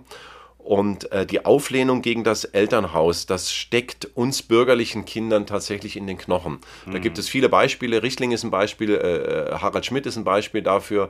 Ähm, viele Kabarettisten und Kabarettistinnen kommen aus sehr bürgerlichen Umgebungen. Also das sind oft nicht die, die aus linken Haushalten kommen, äh, mhm. wo die Eltern schon irgendwie coole Socken waren, sondern äh, das ist äh, das, das gut bürgerliche. Also dass dieses Wohlbehütete und auch das finanziell komplett abgesicherte und dieses, mhm. ähm, was werden die Leute sagen? Also aus diesem Haushalt komme ich, was sagen die anderen dazu? Also der, der, ja, mhm. Äh, das ist eine, eine, ein ganz hoher Maßstab. Ja. Mhm. Und das, da, dem wollte ich ja immer entfliehen. Ähm, das war keine bewusste Entscheidung, sondern da wollte ich raus und da hat sich das Kabarett dann für mich angeboten, also als Auflehnung. Äh, ich habe ja damals dann auch meine ersten kabarettistischen Schritte für die Grünen gemacht, weil das hat mein Vater am meisten geärgert und das wusste ich, äh, habe ich gespürt und deshalb habe ich da für die Grünen gespielt damals. Das ich habe ja, ich hatte ja den Matthias Richtling auch hier in der Sendung und mhm. habe zu ihm gesagt, ähm, also ich äh, als natürlich als Kind, Jugendlicher oder so, wenn ich Scheibenwischer gesehen habe, wenn das im Fernsehen lief, also bei uns lief es schon im Fernsehen und äh, oder war, wurde angemacht und ich habe das nicht so richtig verstanden. Da waren diese Männer auf der Bühne, die haben über irgendwas geredet, über was ich kein, ich hatte keine Ahnung, über was die reden. Also ich war auch noch zu jung dafür, ja. Also ja. auch schon mit, äh, weil wir, ich, es ist kein politischer Haushalt, aus dem ich komme, ja. P über Politik wurde nie gesprochen. Ich habe diese ganzen Systeme erst später so ein bisschen verstanden, ja dann in diesem linken Café da angefangen habe zu arbeiten. Alle waren total politisch drauf und, und ich bin da reingekommen und wusste von nichts, ja. Und die haben mich da erstmal im Grunde aufgeklärt. Und zum äh, Matthias Richtling habe ich da gesagt, da äh, bei dem Interview, er war für mich aber dann so ein bisschen die Alternative. Er war so dieser junge Wilde so damals, so ein bisschen dieser eher Verrückte. Den habe ich auch nicht verstanden, aber ich fand trotzdem immer ganz witzig, wie er sich so benimmt, weißt du, so, weil er auch so ein bisschen immer hektisch war und so. Ähm, heute ist er ja der Alteingesessene, weißt du, so noch so einer der letzten, finde ich auch, so von diesem alten Schlag, ja, kann man sagen, so ein bisschen. Und äh, damals war das aber so, äh, dieses oder das, was wir auch zu Anfang gesagt haben, das habe ich auch zu ihm gesagt, weil er sich ja auch immer so viel, auch heute noch immer noch so viel verkleidet und so viele Rollen halt schlüpft. Also diese strikte Trennung. Beim Scheibenwischer habe ich ja immer gedacht, es ist eigentlich nur Kabarett. Ja. ja. Wobei es ja auch irgendwie eine Form von Stand-up war, kann man sagen. Aber so, er hat das ja, zwar macht er das sehr politisch heute auch immer noch alles, aber letzten Endes, wenn man so über den Teich blickt, zum Beispiel nach Amerika, Saturday Night Live und dieses ganze Zeug, die machen ja auch nichts anderes. Die, die schlüpfen auch in Rollen vom Präsidenten oder was auch immer. Aber bei uns wird das ja immer sehr strikt irgendwie getrennt. Ja, eigentlich habe ich das Gefühl, Kabarett und Comedy. Ja, aber eigentlich von den Akteuren finde ich weniger. Also zumindest ich kann das von mir aus sagen. Für mich war das immer irrelevant irgendwie. Ich habe ja auch schon immer in dem Programm, wie du ja weißt, auch äh, völlig unpolitische Teile gehabt, ähm, die auch, auch gaga waren, also die einfach nur verrückt waren oder die einfach nur eine verrückte Idee zur Grundlage hatten. Und mir ging es da einfach um den Spaß an der Sache, auch um den Spaß am Spiel. Ähm, natürlich gibt es ähm, bei uns diese Kultur der Kabarettbühnen, die gibt es tatsächlich weltweit nirgendwo. Also diese, diese, und das ist, das ist ja auch enorm viel. Also das muss man auch sagen. Es gibt ja Tausende. Also das ist, hat ja jemand mal ausgerechnet, da hat er mal gesammelt bei Facebook. Und das sind Tausende von Kleinkunstbühnen. Und die haben sich, und das finde ich auf der einen Seite schwierig, auf der anderen Seite aber auch wieder gut. Die haben sich oft spezialisiert auf politisches Kabarett zum Beispiel und, und die haben damit gute Erfahrungen gemacht, weil es gibt dafür ein Klientel. Es gibt Leute, die gerne politisches Kabarett sehen und die können sich dann darauf verlassen. Also bei denen war dann eher dieser erste Moment, als die Comedy aufkam und die auch mal so Comedians gemacht haben. Ähm, so die, das machen wir jetzt auch mal. Ja? Da holen wir mal einen Comedian daher, so einen Jungen. Ja? Und das war ein Kulturschock für beide Seiten, glaube ich, also sowohl für den Akteur als auch die, die Besucherin, mhm. weil ähm, die, das, das, das passt ja, weil die haben eine andere Erwartung und man muss ja sagen, das Kabarettpublikum an sich ist ja auch tierisch konservativ. Also das ist ja, das ist ja nicht nur, das ist in Städten vielleicht auch mal so eine linke Subkulturszene, aber eigentlich ist das in ganz vielen dörflichen Strukturen und auf dem Land und auch äh, in, in, kleineren Städten äh, ein sehr konservatives Publikum, ein Bildungsbürgertum, dieses klassische Bildungsbürgertum, was es noch gibt und vor allem auch vor ein paar Jahren noch mehr gab. Ähm, der Deutschlehrer, weiß ich, der, der, also der, der Germanist irgendwie, ja, äh, ähm, auch Industrielle, ja, die, die sich vielleicht so ein, so ein Tick Anarchie bewahrt haben und die das schon auch lieben, dass da jemand mal kommt, der auf die Kacke haut, oder? der das Ganze mal in Frage stellt. Ja? Mhm. Weil, und das ist ja dieses, äh, dieses systemkonforme Denken, ähm, man denkt ja immer nur, dass der Mittelstand nur systemkonform denkt. Das stimmt aber nicht. Also viele Mittelständler leben von ihren unglaublich kreativen Ideen, die einfach auch mal was anders machen. Ne? Die einfach sagen, wir probieren es jetzt mal aus, wir machen das anders. Da, da steckt auch immer ein anarchischer Gedanke dahinter. Ja? Natürlich wollen die am Ende immer Geld damit verdienen, ja? aber ähm, die kommen nicht allein weiter, indem sie das machen, was schon immer gemacht wurde, sondern es gibt in jedem kleinen Kaff in Süddeutschland, wo ich herkomme, gibt es irgendeinen Weltmarktführer für irgendwas. Ja? Also der ein Motorteil oder irgendein Bauteil oder eine, äh, weiß ich, Alarmanlage, irgendwas hat der erfunden, äh, wo keiner draufgekommen ist. Ja, ein, ein Gimmick, ein kleines Ding, ja, und, und, und ist damit in jedem Baumarkt weltweit vertreten und verdient sich dumm und dämlich. Ja. Also Beispiel mhm. Wirt ja, also der ja jetzt eine, einer der reichsten Deutschen inzwischen ist, ja, der einfach diese Idee hatte mit, mit einem Dübel, ja, also mit einem geilen Dübel, der funktioniert, ja, wo er gesagt hat, warum kann es nicht sein, dass die funktionieren, ja? Mhm. und er hat das gemacht und er hat das auch immer weiterentwickelt. Also ich will jetzt nicht ihn als Beispiel für Anarchie, aber, aber äh, es, es gibt dieses Publikum, das ist einerseits konservativ, das hat eine bestimmte Erwartungshaltung, auf der anderen Seite ist es auch bereit, eine gewisse Querdenken ähm, mit, mitzugehen auch. Ja? Also Aber ist, auch, ist es auch ein bisschen so wie der Anspruch, so ein bisschen dieses, das hat Anspruch, darüber darf ich lachen? Also wenn ich, weil ich, weißt du, so ein bisschen dieses, ich, wenn ich mich sehr ernst nehme oder sehr seriös bin sozusagen und dann über Kabarett, das ist, hat was, hat großen Anspruch, da darf ich es mir erlauben, darüber zu lachen, nicht über so ein Klamauk. Das bestimmt, ich glaube, man, man will nicht unter Niveau unterhalten werden, sozusagen. Ja. Es gibt diesen Begriff, dieses unter Niveau unterhalten werden, ähm, vor allem nicht über den ganzen Abend hinweg. Also ich glaube, wenn, wenn du dem Ganzen einen Rahmen gibst, wo du sagst, es geht schon um was, also es ist ein Gedanke dahinter, der, der nicht ganz banal ist. Ich glaube, das hilft schon mal. Äh, und auf der anderen Seite lieben es diese Leute, auch den Spiegel schon vorgehalten zu bekommen. Ähm, zumindest für einen Abend um dann nachher in den SUV zu steigen und nach Hause zu fahren und zu sagen, jetzt ja, machen wir so weiter wie immer. Ja, aber es war gut, dass wir es uns mal wieder angehört haben, wie es anders laufen könnte. Ja, so, das, ja genau. Äh, die, dieses Bedürfnis steckt ja im Menschen, also dieses, äh. die, dieses tiefe Bedürfnis auch nach Veränderung. Also, da, also ja, solange es andere betrifft, sind wir ja immer für Veränderung. Ja, ja. Es, äh, ja es ist ja nur, wenn wir selber jetzt wir, okay, nee, also wir fahren jetzt schon wieder nach Hause und äh, ja, machen weiter, machen unser Schnitzel in die Pfanne und äh, ja, gendern gut oder recht, aber muss ja nicht sein. Also da herrscht schon so eine gewisse äh, Bewahrung des Status quo äh, vor. Auf jeden Fall. Jetzt sag mal, wie wird man denn vom Affen, also zum Kabarettisten? Also wie, wie, ist, wie hat sich dieser Schritt vollzogen?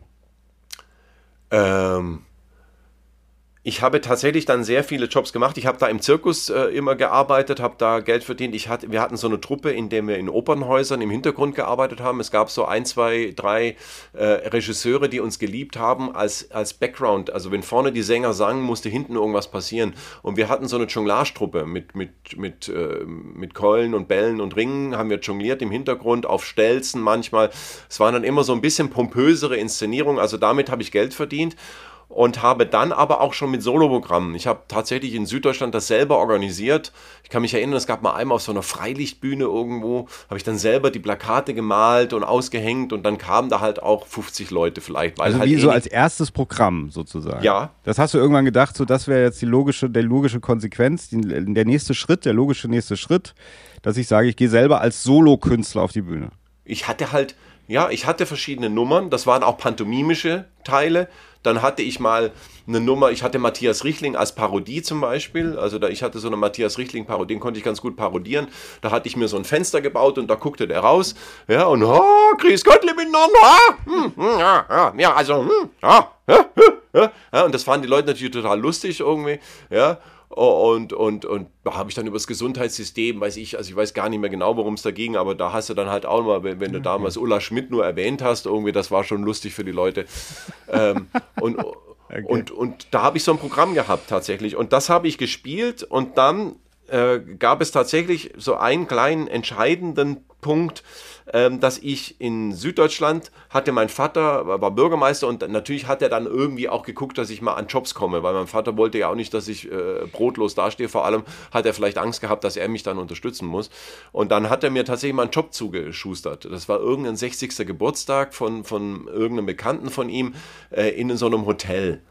Ähm, in, in, in Villingen war das. Und äh, ich weiß noch, dass ich da fast nicht reinkam, weil ich, ich, es gab keine Garderobe und ich bin im Kostüm schon angereist. Äh, ja, und, und ich hatte so Schlaghosen an und hatte so ein, so ein Hemd, so ein bisschen Helge Schneider-mäßig kam ich da an. Ich hatte auch so eine Hornbrille auf und die Haare so lang hatte ich damals, lange Haare, zurückgegelt. So.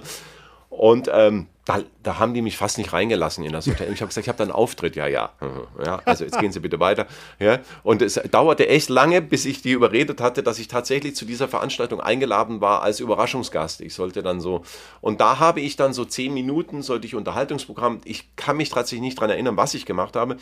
Auf jeden Fall kam danach jemand zu mir und sagte, ähm, er wäre ähm, ein Freund vom äh, CF in äh, Mainz vom Unterhaus. Der CF war damals der Chef vom Mainzer Unterhaus und er wäre ein Freund. Ich glaube, dass es ein schwuler Freund von ihm war, äh, also äh, ähm, aus, aus dieser Community. Und der gesagt hat, ich rufe dem CF an und du musst da spielen. So. Mhm. Und und ich habe gedacht, ja, und dann hatte ich hatte so selbst ausgedruckte Visitenkarten mit meiner Telefonnummer drauf, hat er gesagt, die gibt er jetzt weiter. Und dann ähm, habe ich da auch hingeschickt nochmal, so, so, so, ich hatte so, so, ich weiß nicht, ob ich, ob ich irgendeine VHS-Kassette hatte man damals mit, mit, so, mit so drei, vier Mitschnitten, so unter, unter aller also wirklich unter aller Sau. Also meist der Ton konntest du gar nichts verstehen, irgendwie, das kann man sich heute gar nicht mehr vorstellen, aber damals war das ein Riesenaufwand, was aufzunehmen. Mhm. Das musstest du ja auch mehrfach ja. überspielen, weil du, du, brauchst am Ende eine VHS-Kassette, das konnten alle abspielen, aber du, du hast es mit Minidisc-Kassetten aufgenommen, hast dann überspielt auf eine VHS-Kassette und also das grisselte und es war meist Katastrophe. Auf jeden Fall habe ich das da hingeschickt und irgendwie hat dieser äh, Kumpel vom CF es geschafft, dass der CF mich einladen musste. Ich weiß nicht wie. Der CF wollte das auch nicht. Ich habe mit dem mal telefoniert, kann mich erinnern. Und dann da hat er auch gesagt, äh, äh, und dann hat er aber ein Nachwuchsbrettel. Es gab so ein Nachwuchsbrettel im Mainzer Unterhaus und da wurde ich eingeladen.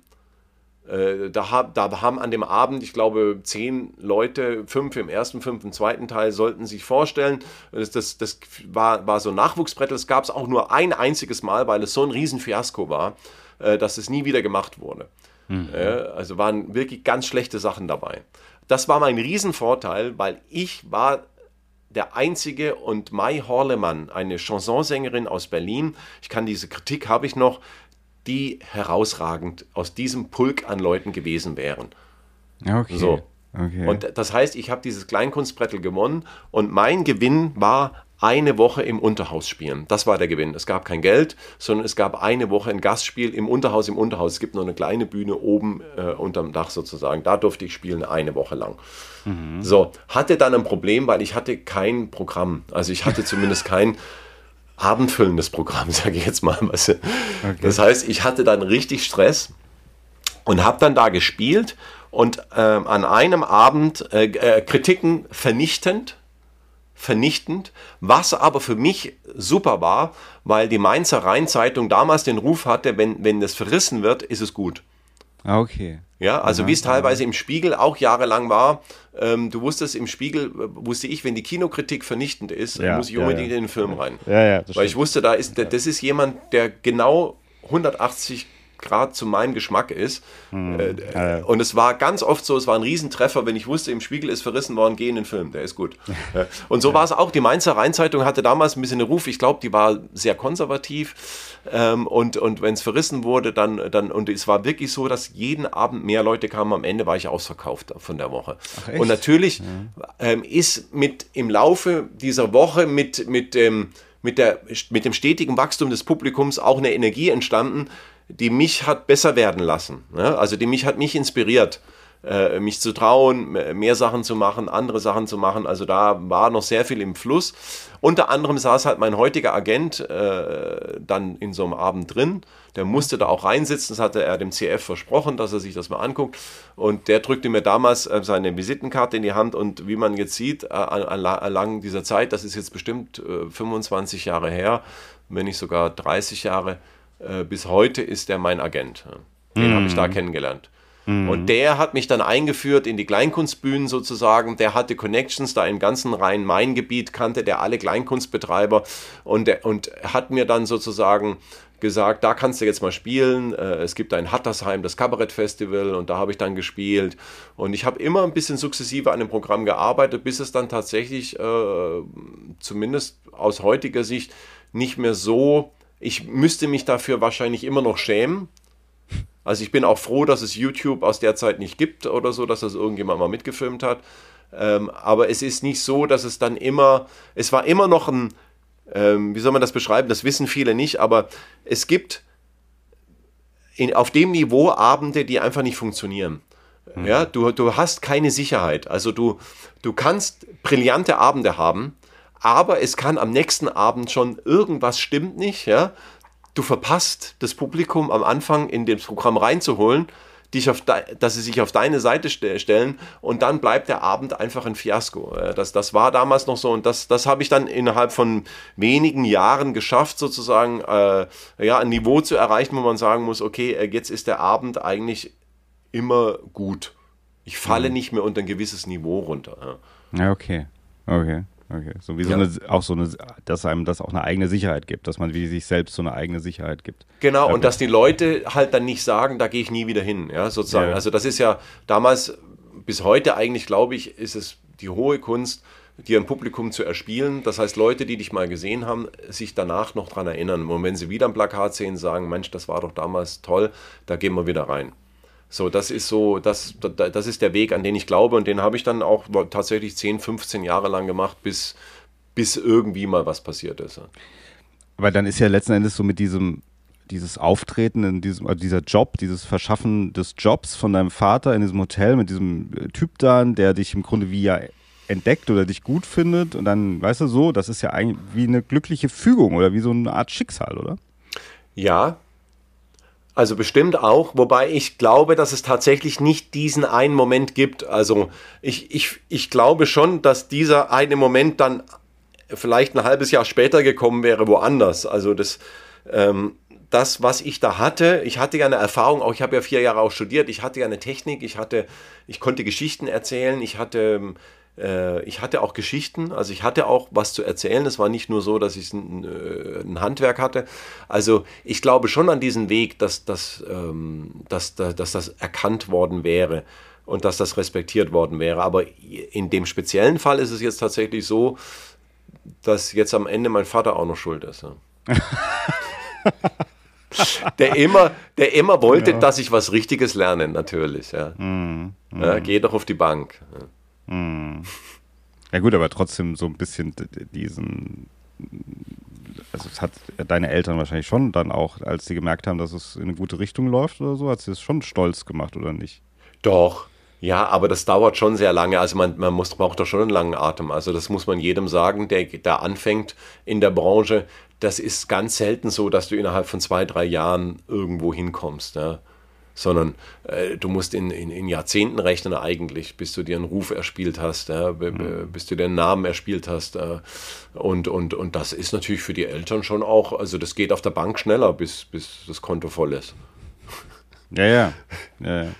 Aber hast, hast du denn, äh, hast du von Anfang an immer so an dich geglaubt? Hast du gedacht oder wolltest du auf die großen Bühnen? Hast du, warst du von dir überzeugt? Wolltest du berühmt werden? Um was ging es dir denn? Das ist eine spannende Frage. Also, ähm, also tatsächlich, ähm, die Frage mit dem Berühmtwerden, das kann ich tatsächlich verneinen, weil ich auch den Preis kenne, den man dafür bezahlt, äh, berühmt zu sein. Das ist ein ein, ein großer Preis, den man dafür erlöhnen muss. Ähm, und, und deshalb bin ich auch froh, dass ich in der Branche bekannt bin, ähm, die jetzt nicht so dieses Massenpublikum anspricht. Ich kann auf die Straße gehen, weißt du, ohne dass gleich Autogrammjäger da sind oder ohne dass ich mir auch um meine Sicherheit Angst machen muss. Ähm, na gut, aber ja, es gibt schon Leute, also es gibt ja, ich denke mir schon, es gibt Leute, die dich erkennen, oder? Und dich ansprechen. Ja, das gibt es schon auch, aber das ist schon, ich finde immer noch so in so einem Rahmen. Also es gibt ja Leute, die können auf die Straße gar nicht mehr gehen, weil es dann einen Massenauflauf gibt. Inzwischen ja auch YouTuber und, und Influencer, ja. Also die, wo, wo du weißt, wenn die irgendwo auftauchen, gibt es einen riesen Aufstand, ja.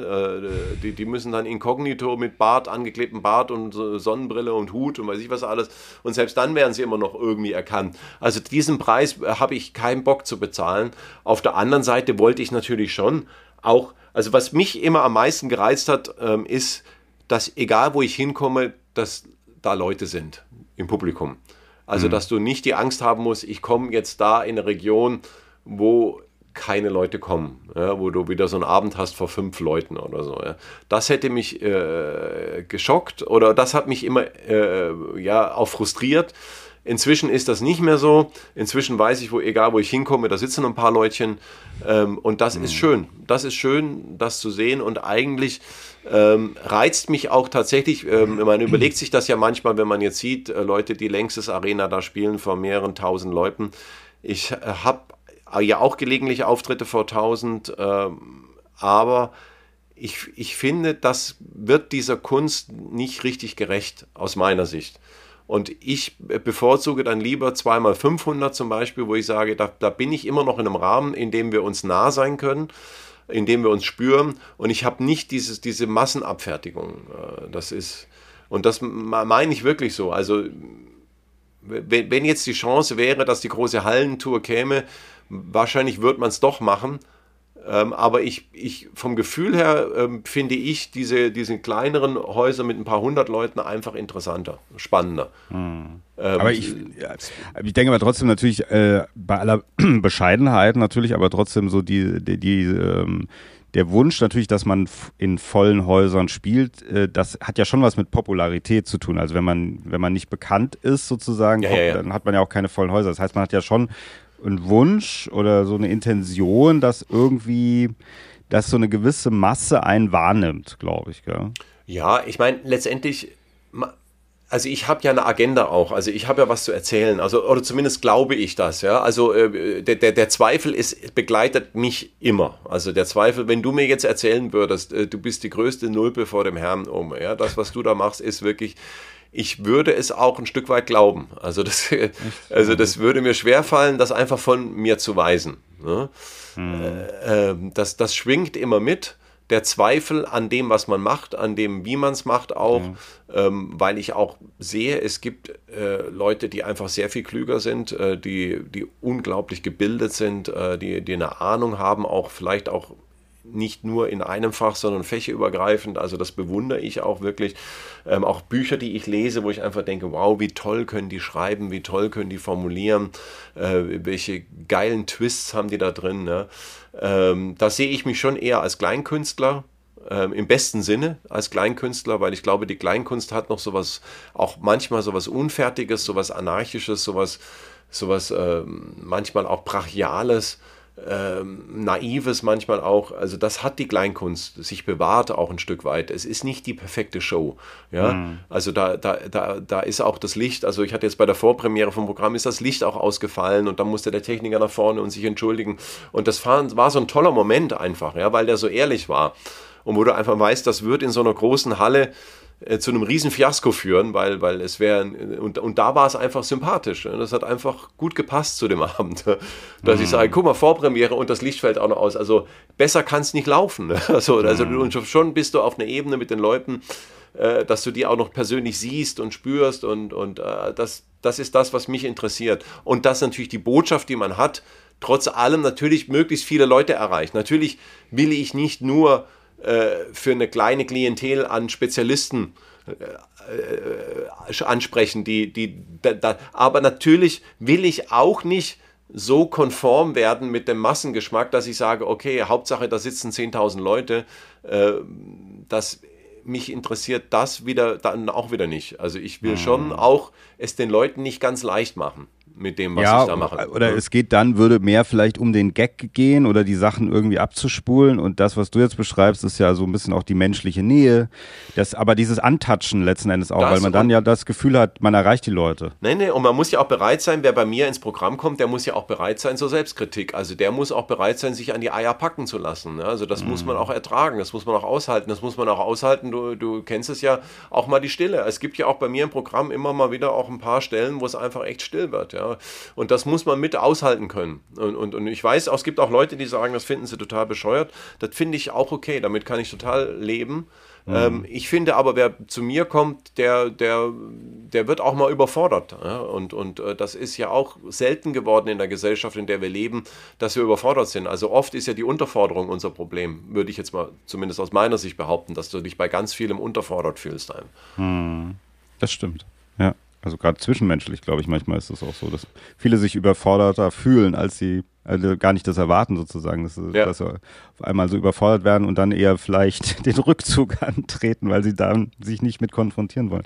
Naja, aber auch politisch, also wir leben ja in einer Zeit, in der jetzt wieder die ganz einfachen Parolen, sozusagen die ganz einfachen Lösungen, also wenn ich schon bei Facebook lese, es ist doch ganz einfach, wo ich denke, nein, es ist nicht ganz einfach. Mhm. Also die, wir, wir haben, wir haben ganz viele Probleme, die nicht einfach sind, die auch nicht einfach zu lösen sind. Und, und, äh, Aber auf der anderen Seite, um mal ganz kurz eben auch in dieses politische nochmal jetzt hier auch da, das mitzuführen, ja? ja? Ich muss dich ja immer so ein bisschen, also wie so ein Pony, yeah. muss ich dich ja immer einfangen, so Mach ein bisschen, das. damit du nicht ausbrichst zu sehr.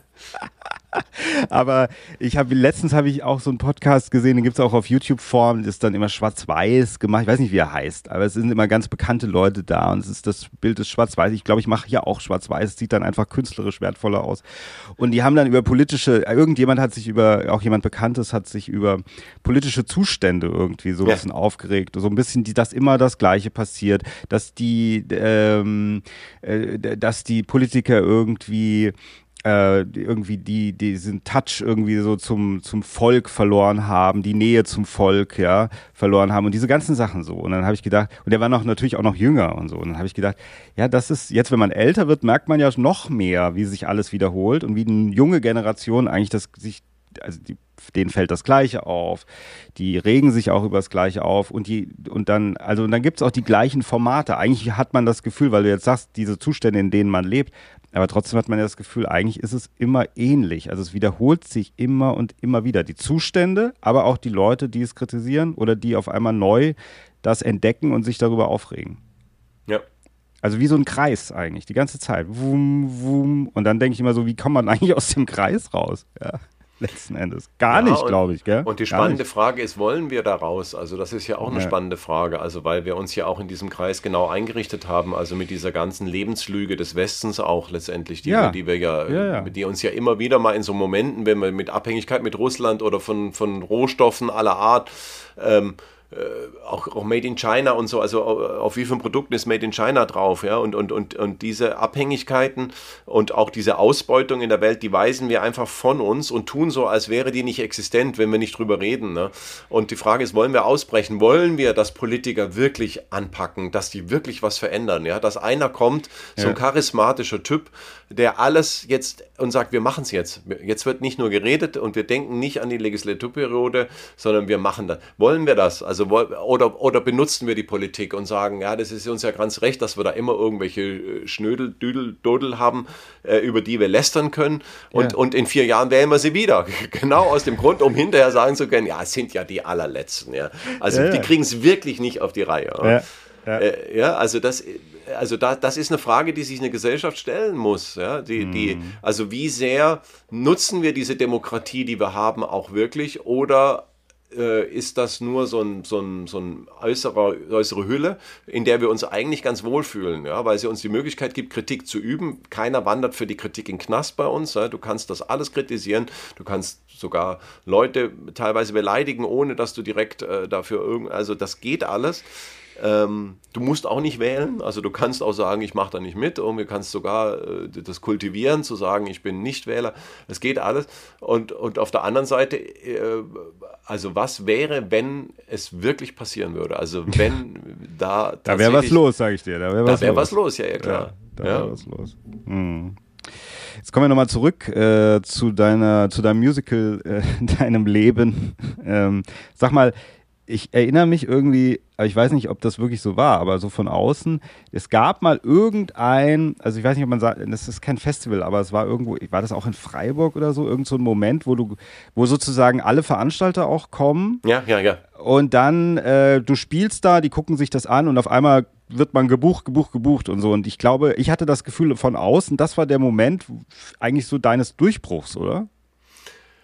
Ähm, also es gibt die Kulturbörse in Freiburg. Äh, das kennt natürlich Leute, die außerhalb der Szene leben, ganz wenige nur. Ähm, die gibt es. Das ist im Prinzip treffen sich da einmal im Jahr.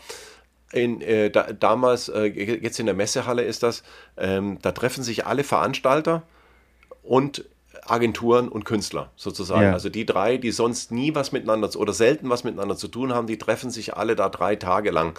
Ähm, und und die, die, die, die äh, Agenturen bauen Stände auf mit ihren Künstlern, da hängen dann die Plakate und dann siehst du, aha, der Künstler ist bei der Agentur XY und der Künstler ist da drüben und der ist da. Ja? Und die Veranstalter, das sind dann äh, teilweise private Veranstalter, die eine kleine Bühne haben, äh, irgendwo auf dem Land, oder es sind Städte, äh, die, die, die sozusagen ihr Stadt, Stadtfest bedienen müssen. Ja?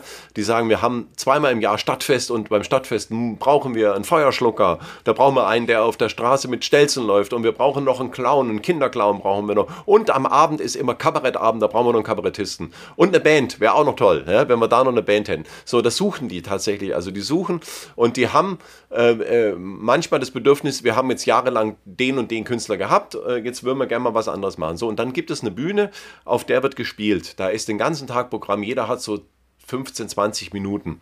Äh, das ist wie, wie eine Leistungsschau, wie, wie, wie die Kühe, die vorgeführt werden, äh, wo dann geguckt wird, wie, wie prall ist das Euter. Ja? Und die kommen dann, und das ist tatsächlich eine ganz spannende Show eigentlich, weil äh, tatsächlich kommt, kommt äh, äh das Musiktheater, dann kommt eine Chansonsängerin, dann kommt ein politischer Kabarettist, dann kommt der Comedian, ja? dann kommt vielleicht äh, der, der Zauberer der Magier, also so ganz bunt gemischt ist das. also da kommt wirklich aus allen Genres, die es gibt und die Straßenkünstler sind sowieso die ganze Zeit in diesen Gängen unterwegs, die kannst du die ganze Zeit sehen. Und da kannst du, die, haben dann Visitenkarten und am Ende, wenn, wenn der städtische Beamte, äh, der Kulturamtsleiter dann sich überlegt, Mensch, ja, Mensch, wir brauchen doch noch einen Stelzenläufer, ich habe dort in Freiburg eingesehen. Und dann holt er diese Dinge aus seiner Geldbörse, die hat er irgendwie eingesteckt, und dann ruft er den an und sagt so. Und da habe ich gespielt. Und man muss dazu sagen, ähm, man braucht tatsächlich, ich hatte da Glück, man braucht den richtigen Moment in seiner Karriere, wenn man da spielt, weil entweder du bist schon bekannt Und wenn du dann spielst, kannst du fast nur verlieren. Weil alle haben, von, haben schon mal gehört von dir und vielleicht hast du einen Fernsehauftritt schon gehabt und das hat vielleicht auch gut funktioniert und dann hat man ein Bild von dir und dann spielt da jemand 20 Minuten und hat vielleicht keinen guten Tag und das ist natürlich ein ganz schwieriges Publikum, weil da sitzt ja kein, kein Spaßpublikum. Ja, da sitzen Veranstalter drin. Ne? Das sind Leute, die sitzen alle so. Ja, es ist morgens um 10, es ist überhaupt nicht die Zeit irgendwie. Ja. Die haben, den abends wird immer gesoffen, dann haben die noch einen Kater. Ja, dann sitzen die alle da und denken so, jetzt lasse ich mich mal bespaßen. Und die wissen auch schon, ich habe den ganzen Tag noch vor mir, bis 19 Uhr gucke ich mir noch 40 Künstler an. Ja. Jetzt kommt der erste. Oh. Oh, ja. so, äh, dann nickt man sich da unten zu und im Prinzip ist das dann tatsächlich, das ist wie so im alten römischen Amphitheater. So nach zwei Minuten siehst du im Publikum so, so oder so. Und wenn es so ist, dann gehen die ersten. Also wirklich, die äh, gehen Daumen nach fünf runter, Minuten. Mhm gehen die ersten, weil sie sagen, interessiert mich nicht, ich gehe lieber einen Kaffee trinken. Ja. Ja. weil ich habe ja, danach kommt ja der nächste Künstler, den wollte ich mir auch angucken, da kann ich jetzt in den zehn Minuten, bevor ich die hier absitze, und das ist wirklich so, es gibt manchmal so Massenbewegungen, das ist ganz schlimm, ganz schlimm, da stehen die plötzlich massenweise auf, weil sie sagen, interessiert mich nicht, ist scheiße. scheiße. So, und ich kam da aber hin, tatsächlich in der Zeit, als mich noch nicht viele kannten, ich hatte noch nicht viele Auftritte und hatte aber dadurch, dass ich über meine Agentur ähm, Gala-Erfahrung hatte. Galas heißt für Firmen, habe ich gespielt gehabt. Mein, mein Agent hatte verschiedene Firmen, für die er äh, Veranstaltungen organisiert hatte. Und da bin ich abends immer aufgetreten, so für zehn Minuten. Manchmal habe ich zum Beispiel den Tag zusammengefasst, so kabarettistisch irgendwie, was da passiert ist. Mhm. Äh, lustig, lustig irgendwie. Ähm, habe am Schluss noch Feuer gespuckt oder Feuer geschluckt, so, da, wo wir wussten, am Ende wird es auf jeden Fall gut. Ja, wenn, wenn vorher sieben Minuten Kacke war, dann kam wenigstens noch der Feuerschlucker und der Feuerspucker und dann haben die Leute gesagt, ja, bravo, ja, super. Ja. So, und da hatte ich aber eine gute Erfahrung auch mit Leuten, die mich nicht sehen wollten, weil bei, bei Firmenveranstaltungen hast du ein Publikum, was dich nicht kennt ja. und was auch vielleicht tatsächlich, wie die Veranstalter da auch, eigentlich nur dran denkt, wann gehen wir endlich zum Saufen an die Bar? Ja, also wann wird die Bar eröffnet? Ja, oder äh, ja, so das ist einfach so eine, so eine Atmosphäre, in der die Leute nicht nur darauf gewartet haben, dass du kommst. Hm. Und da hatte ich Erfahrung. Da habe ich tatsächlich schon ein paar okay. Veranstaltungen hinter mir. Ich wusste, wie ich mit denen umgehen kann, wie ich das machen kann. Und das habe ich tatsächlich ausgenutzt an dem. Ich bin da morgens um 10 auch aufgetreten, die waren alle verkatert. Und ich habe das direkt schon mal angesprochen. Um, ja. Also ich habe da auch direkt ein Angebot gemacht. Ich habe gesagt, okay, pass auf, wenn jetzt 50 von Ihnen direkt buchen am Stand, würde ich auch anbieten, ich mache 10 Minuten gar nichts und ihr könnt noch mal pennen. So, so ein Angebot, so was die ersten, was die Leute tatsächlich auch lustig fanden. Irgendwie sagen, jetzt mal eine originelle Idee irgendwie. Dann, dann, haben dann schon welche gesagt, nee, jetzt mach mal, irgendwie, jetzt sind wir schon da. Und dann habe ich gesagt, ja, dann mach ich halt irgendwie, ja, so. Und dann lief der Auftritt im Prinzip sehr gut. Ja, das muss man einfach so sagen. Also ich habe den noch sehr gut in Erinnerung und ich weiß, das war dann die Entdeckung damals. So, so, den haben wir noch nicht gesehen. Hast du den? Jetzt hat sich rumgesprochen auf dieser Messe. Alle, die da nicht drin waren, haben gehört, ey, da ist einer aufgetreten und das muss irgendwie, der, wie heißt der Sieber? Der muss irgendwie gut gewesen sein. Irgendwie. Haben sie all, und dann ist meine Agentur im Prinzip ist überrannt worden. Ne? Ah, ja. Also ich hatte im Prinzip die nächsten anderthalb Jahre hat, war ich ausgebucht ab dem Moment. Wahnsinn. Ja. Also von, das heißt noch nicht, dass da auch ein Publikum kommt dann. Also das muss man auch immer sagen. Ein Auftritt heißt ja erstmal, dass die Bühne XY gesagt hat, der kommt zu uns. Aber im Optimalfall hat die Bühne halt ein Grundpotenzial von 100 Leuten, die auf jeden Fall kommen, weil die so einen bestimmten Ruf haben. Also weil die Bühne sagt, der Veranstalter bucht nur Künstlerinnen und Künstler, die politisches Kabarett machen auf einem gewissen Niveau. Ja, man kann da immer hin. Ja, es ist mal besser, mal weniger gut, aber, aber eigentlich kannst du da immer hin, weil, weil sie den Veranstalter auch gut kennen, sage ich jetzt mal. Und so war das auch. Also ich bin dann da einfach getourt und habe da wieder Erfahrung gesammelt und hab, da bin ich im Prinzip dann in die Szene reingerutscht. Da war ich im Prinzip in der Szene bekannt. Ist das eigentlich dann im Grunde so, jetzt was du von diesem Auftritt, von diesem legendären Auftritt dann vor den Veranstaltern ähm, jetzt er erzählt hast, so dieses auf eine gute Weise die Situation nicht so ernst nehmen, sondern das irgendwie so runterbrechen auf so eine menschliche Art und Weise, weil alles andere wäre ja kontraproduktiv gewesen in dem Moment, wenn du aufgeregt gewesen wärst, wenn du versucht hättest jetzt irgendwie zu spielen, so gut es geht, aber du eigentlich das erst so wie alles rausnimmst dann in dem Moment, oder? Und sagst, weil das ist ja eigentlich auch ein Talent, dass man das kann, ja, ja. dass man sagt, ich bin jetzt unaufgeregt, es bringt sowieso nichts, ich, oder vielleicht auch, ich nehme es nicht ganz so ernst, im positiven Sinne, weißt du? Das also ich glaube, was ich schon ganz gut kann, situativ eine Energie zu spüren. Also wie ist die jetzt im Saal? Ähm, ähm, und das aufzunehmen und womöglich noch in, in, in, eine, in eine bestimmte Richtung zu lenken. Äh, das kann ich. Also das kann ich. Ich kann tatsächlich bei einer Veranstaltung, wo ich merke, das läuft heute nicht so gut, äh, äh, irgendwie spüren, woran das liegt oder was wir ändern können, was wir anders machen können. Also dass wir irgendwie auf ein anderes Gleis kommen, sage ich mal. Und das hat mir da sehr geholfen. Also mir hat das sehr geholfen, dass ich gespürt habe, die Leute haben keinen Bock. Ähm, ich muss das erstmal ehrlich aufgreifen und jetzt nicht versuchen, die perfekte Show zu machen, sondern ich muss die erstmal für mich gewinnen. Also die, die müssen erstmal mit mir in das ja. Boot steigen, indem wir dann zusammen ja. vom Ufer losfahren. Aber wenn ich die nicht im, äh, wenn ich die nicht äh, im Boot habe, dann gucken die zu, wie ich fahre. Ja. ja und das ist immer keine so schöne Position. Also schöner ist, wenn wir alle gemeinsam im, im einem Boot sitzen. Und das, das ist mir da tatsächlich gelungen, glaube ich. Also das ist so rückblickend, das war der Moment. Das, das war aber zu der Zeit auch äh, tatsächlich ein Glücksfall. Also, weil das war, das, das habe ich mal gehabt. Also, wie ich ja vorhin schon erzählte, du hast Auftritte, die super laufen und du hast aber auch Auftritte, die völlig daneben gehen, weil genau das nicht passiert ist. Also, dass du die Leute für dich gewinnen konntest. Das hast du dann später, ist es dann, erstmal, wenn die Leute wegen dir da sind, brauchst du das nicht mehr, weil die Leute sind wegen dir da. Also, die haben bewusst Tickets gekauft für Christoph Sieber, weil sie wissen, das ist der. Das heißt, die sind schon mit im Boot. Ja? Und du hast dann nur noch wenige, die du überzeugen musst, äh, dass sie mitfahren. Mhm. Ähm, am Anfang ist es schon so, dass du einfach einen sehr großen Teil des Publikums, die kennen dich gar nicht. Ja? Die, die wissen gar nicht, wer du bist, was du machst. Die haben noch nie was von dir gehört. Das war ja auch tatsächlich noch eine Zeit, in der es YouTube oder sowas gar nicht gab. Also die Leute konnten auch gar nicht gucken. Ja, die, die, das gab es nicht. Wenn du nicht im Fernsehen warst, warst du nicht existent. Ja, dann warst du nicht. Das, ja, gut, aber dieser, dieser Auftritt, wo ich dich gesehen habe, nachdem ich und dann danach habe ich dich ja angefragt, das ja. war ja im Fernsehen. Das war ja auch noch sozusagen vor dem Durchbruch. Also ja, ja, ja. Also das gab schon so, äh, es gab ja auch Kabarettpreise damals, äh, die ich gewonnen habe und äh, wahrscheinlich war das dann irgendwie so einer, vermute ich ja. mal.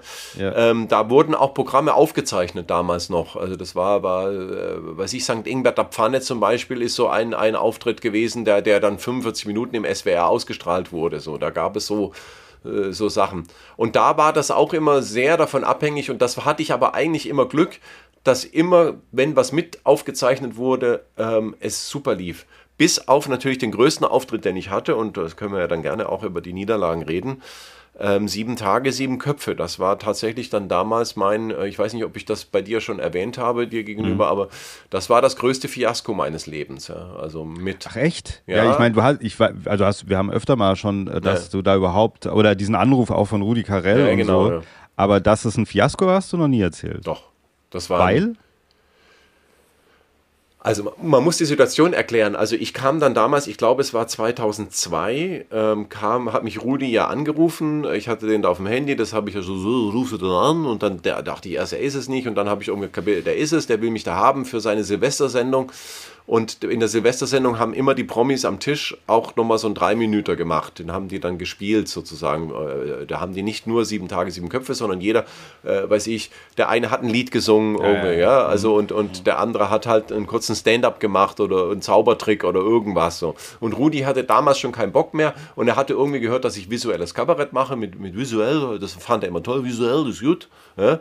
Und da hat er, hat er darum gebeten, dass ich das mache da. Und da habe ich die Sportnummer damals, also tatsächlich auch so Wintersport, hatte ich so eine Nummer, da hat er gesagt, das passt doch super. Und dann kam ich dahin in diese Runde. Dann habe hab ich mich noch dooferweise überreden lassen, mich in so ein silbernes Outfit zu quetschen. Hatte dann noch so ein Stirnband und noch so Kunstschnee in den Haaren. Und ich kam da raus wie so der größte Dackel äh, von Köln-Bocklemünd. So. Und dann kam ich da raus, habe diese Nummer gemacht und das Publikum saß die ganze Zeit, guckte mich an und äh, das, das Verrückte war, die waren einfach irritiert. Wer ist jetzt da? Warum ist er da? Was macht er da? Weil das, die kannten, die Promis, die kannten mich ja nicht, ja. Also plötzlich kam da einer raus. Und Rudi hat das auch noch so angekündigt. Wintersport ist ein wichtiges Thema. Hier ist einer, der sich auskennt, Christoph Sieber. Ja. So, und die Leute, was, Wintersport? Äh, was, was ist das jetzt los? Und es war tatsächlich so, dass ich da drei Minuten oder dreieinhalb Minuten hatte, dass ich rausging und meine damalige Freundin saß im Publikum und die Frau neben ihr sagte zu ihrem Partner, ach, das war ja ganz gut. Und die haben das aber in diesen drei Minuten überhaupt nicht kapiert. Ja? Also, weil die waren so damit beschäftigt, wer ist da jetzt? Wieso ist er da? Was macht er da? Ja? Weil äh, sowas noch damals noch nicht so viel vorgekommen ist im Fernsehen, dass irgendwelche, also wie bei TV Total, weil naja, es kann auch irgendwie. Ja, ja, ja, aber da gab es ja diesen Slot für den, für den Gastkünstler. Das gab es ja bei Sieben Tage, Sieben Köpfe gar nicht. Bei Sieben Tage, ja. Sieben Köpfe waren ja nur Promis. Da waren ja, ja nur Leute, die man ja. schon kannte, ja. Und wenn dann mal jemand, es gab ja auch einen Slot am Tisch, der wurde dann auch eingeführt. Wer bist du denn? Was machst du denn? Und da war es wirklich so, ich kam raus.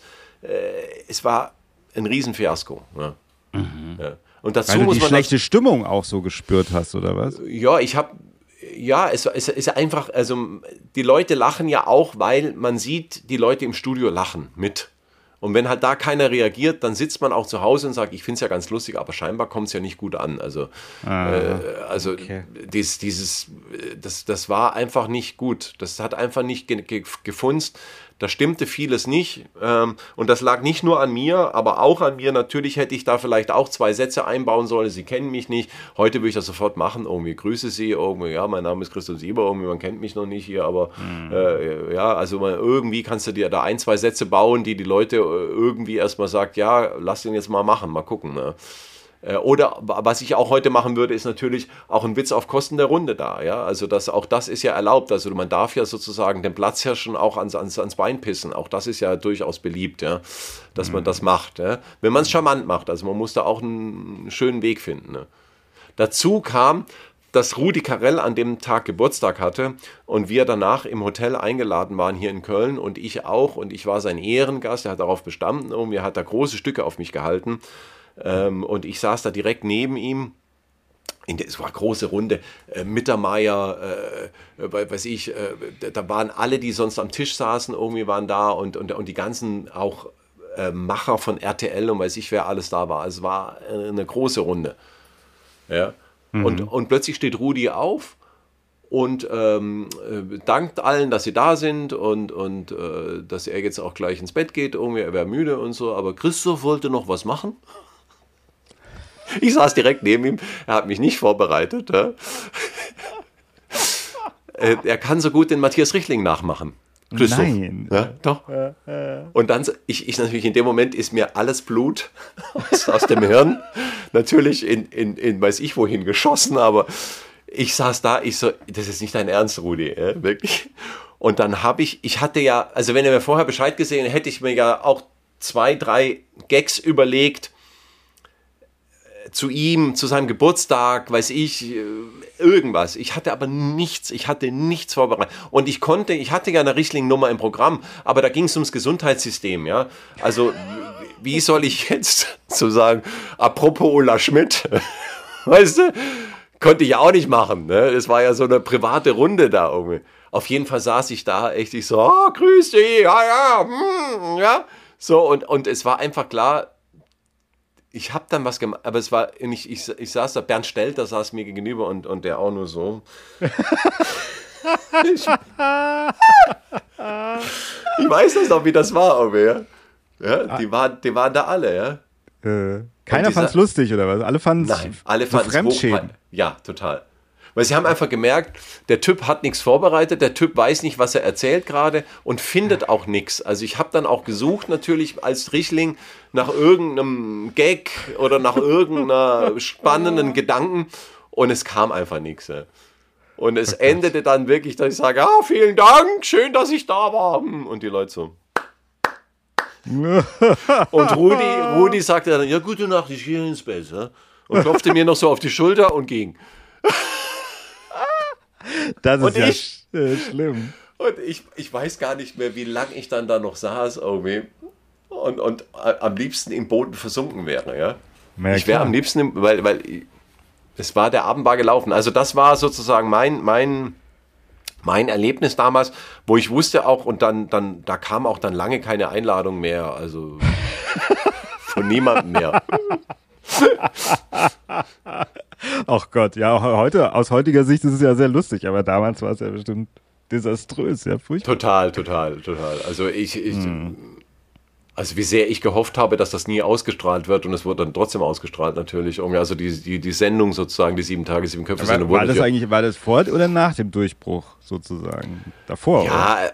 aber was heißt Dazwischen? Durchbruch? Also ja. bei mir gab es ja nie jetzt so ein Moment, wo du gesagt hast, da ist jetzt der große Durchbruch gewesen, sondern ich war ja immer da. ich habe immer meine Programme gemacht, ich habe immer meine Bühne gespielt und, und gelegentlich kam halt mal was im Fernsehen. Also das gab es halt dann auch. Ja, ja gut, aber, aber, wenn jetzt zum Beispiel, was du gesagt hast mit der Agentur, die dann überrannt wurde nach diesem. Äh, ja, ja, ja. das war alles danach. Das war natürlich danach. Ja, ja. Das aber war so alles. Die, aber ja, diese Zeit auch, als die Agentur überrannt wurde, wie hast du das denn dann empfunden, als auf einmal alles kam? Also fandest du es super geil? Hast du dich überfordert gefühlt? Oder? Ja, nee, nee, nee. Ich fand das total geil. Ich, ich wollte natürlich immer spielen, also wie schon gesagt, und ich wollte ja auch spielen bei, auf Bühnen. Ich habe ja auch teilweise gespielt, da wo ich selber das Licht und den Ton aufgebaut habe noch. Das gab es auch. Also ich hatte, hatte, hatte mir eine Tonanlage gekauft hier beim Music Store ähm, und, und hatte eine, eine zwei, ein, ein Stativ mit zwei Scheinwerfern. Und das gab es auch. Es gab Zeiten, wo ich das alles selber aufgebaut habe, weil, weil, weil ich an Orten gespielt habe, wo einfach das nicht vorhanden war. Und ich kam jetzt plötzlich mhm. an Orte, wo alles da war, ja. Und wo ja, sogar okay. noch jemand am, am Mischpult saß, ja äh, der, der, der, äh, ja, der, der die CDs abgefahren hat und der auch äh, einen Ton gemischt hat, der, der, wo die Leute mich verstehen konnten. Also das war, das war ein Quantensprung, ja. Hm. Und, und es gab Catering, also ich musste da nicht selber mir das besorgen, sondern es gab jemand, der mir ein Brötchen geschmiert hat, ja, also oder eine Suppe gekocht oder so. Das gab's, also das war schon toll. Das muss man sagen. Und natürlich gab es dann auch natürlich, ähm, äh, das, das ist dann nicht so, dass die Tour halt dann ähm, so, so gut geplant ist, dass du keine Fahrzeit, du bist, hast natürlich auch dann unglaublich viel Fahrzeit gehabt. Du bist dann, äh, du musstest Berlin, München, München, Hamburg, ja. Also das, das war damals noch nicht möglich, dass du eine schöne Tour planst, ja. Wo du sagst, ich bin drei Tage in Bayern und dann drei Tage im Berliner Raum und dann vier Tage in Hamburg und, und Umgebung, sondern es war einfach hin und her. Da bist, das war schon auch, die ersten Jahre waren echt harte Zeit. Ja. Da mhm. warst du viel unterwegs. Und damals war das auch so, dass die Hotels, also äh, ähm, das, das habe ich lange nicht kapiert, warum man viel Geld ausgibt für ein gutes Hotel. Ähm, das merkst du dann erst später mal, wie, wie, wie, viel das ausmacht, wenn du schön wohnst, auch abends. Das muss mhm. nicht fünf Sterne sein, aber zumindest so, so ein Hotel, wo du, wo du denkst, da hat noch keiner in dem Bett geschlafen in der Nacht vorher in deinem Bett. Ja, so, das wurde schon auch gemacht. Ja. So, das ist äh, schon schön. Ja, ich habe mir das so ein bisschen äh, da in dieser Zeit irgendwann so in den äh, Ende der 2000er war das so ein bisschen zunutze gemacht, weil ich ab und zu, wenn du dann in der Gegend aufgetreten bist, bin ich da immer hingefahren und hast, wir haben was aufgenommen für meine damalige Internetsendung Kontrasehen. Ich ja. weiß noch, damals hast du, einmal hatten wir so eine Szene, das war, ich weiß gar nicht, ob das in Mainz war oder in Wiesbaden, ich weiß nicht mehr, und da hast du mich ähm, also in den Kofferraum gesperrt. Da war ich so gefesselt. Ja. Und äh, weil ich wollte dich immer interviewen, das war so ein bisschen der Gag und du warst total genervt von mir und dann hast du mich äh, gefesselt in den Kofferraum gesch Nee, du hast mich aus dem Kofferraum geholt. Ich war schon gefesselt. Du hast mich vorher in den Kofferraum sozusagen ja, ja, ja. hast mich raus. Und ich weiß noch, dass es schon ein paar Leute gab, die so da gelaufen sind, die es sehr irritierend fanden, was da passiert ist, ja. Ja, ja, ja. ja, ja. Aber das war so diese Zeit. Ich glaube auch, ich glaub auch hast, bist du nicht einmal auch auf die Bühne gekommen? Haben wir nicht einmal einen, einen äh, wo ich gesagt jetzt müssen wir es auf die Höhepunkt treiben, dass du auf der Bühne im Programm kommst? Doch, doch nee. einmal. Also ich, ich, ich bin, ich habe einmal mit dir, äh, das war nicht ganz so, also ich bin nicht auf die Bühne gekommen in dem Sinne, aber ich weiß, dass ich mal da war, auch glaube ich irgendwo in einer Stadt und habe mir ein Programm von dir angeguckt und äh, äh, dann habe dann hast du irgendwas mit dem Publikum gemacht und ich habe halt so, sofort darauf reagiert. Es war, ich glaube, irgendwas mit, weiß ich nicht mehr, mit einer Münze oder irgendwas und so. Und ich habe dann halt da mitgemacht. Ah, okay, ja, ja, ja. So war ja, das. Und danach, das weiß ich noch, dass wir, wir waren danach was trinken und da kam so ein Pärchen mit, die die ganze Zeit mit uns auch am Tisch saßen und irgendwann habe ich dich gefragt, wer ist denn das eigentlich? Und du hast gesagt, ich weiß auch nicht genau. Das sind Leute, die immer mir, also die mich immer, die mir immer folgen sozusagen, mich immer angucken und dann so später so ein bisschen immer näher kommen und so. Und als wir dann gesagt haben, wir gehen noch was trinken, haben die gesagt, oh ja, super, komm mal mit. so ein bisschen selbst eingeladen. Das gibt es manchmal. Also wir hatten das neulich in Berlin, hatte ich das, oder vom halben, dreiviertel Jahr. Ja. Da habe ich in den Wühlmäusen gespielt und da war auch ein Kollege da.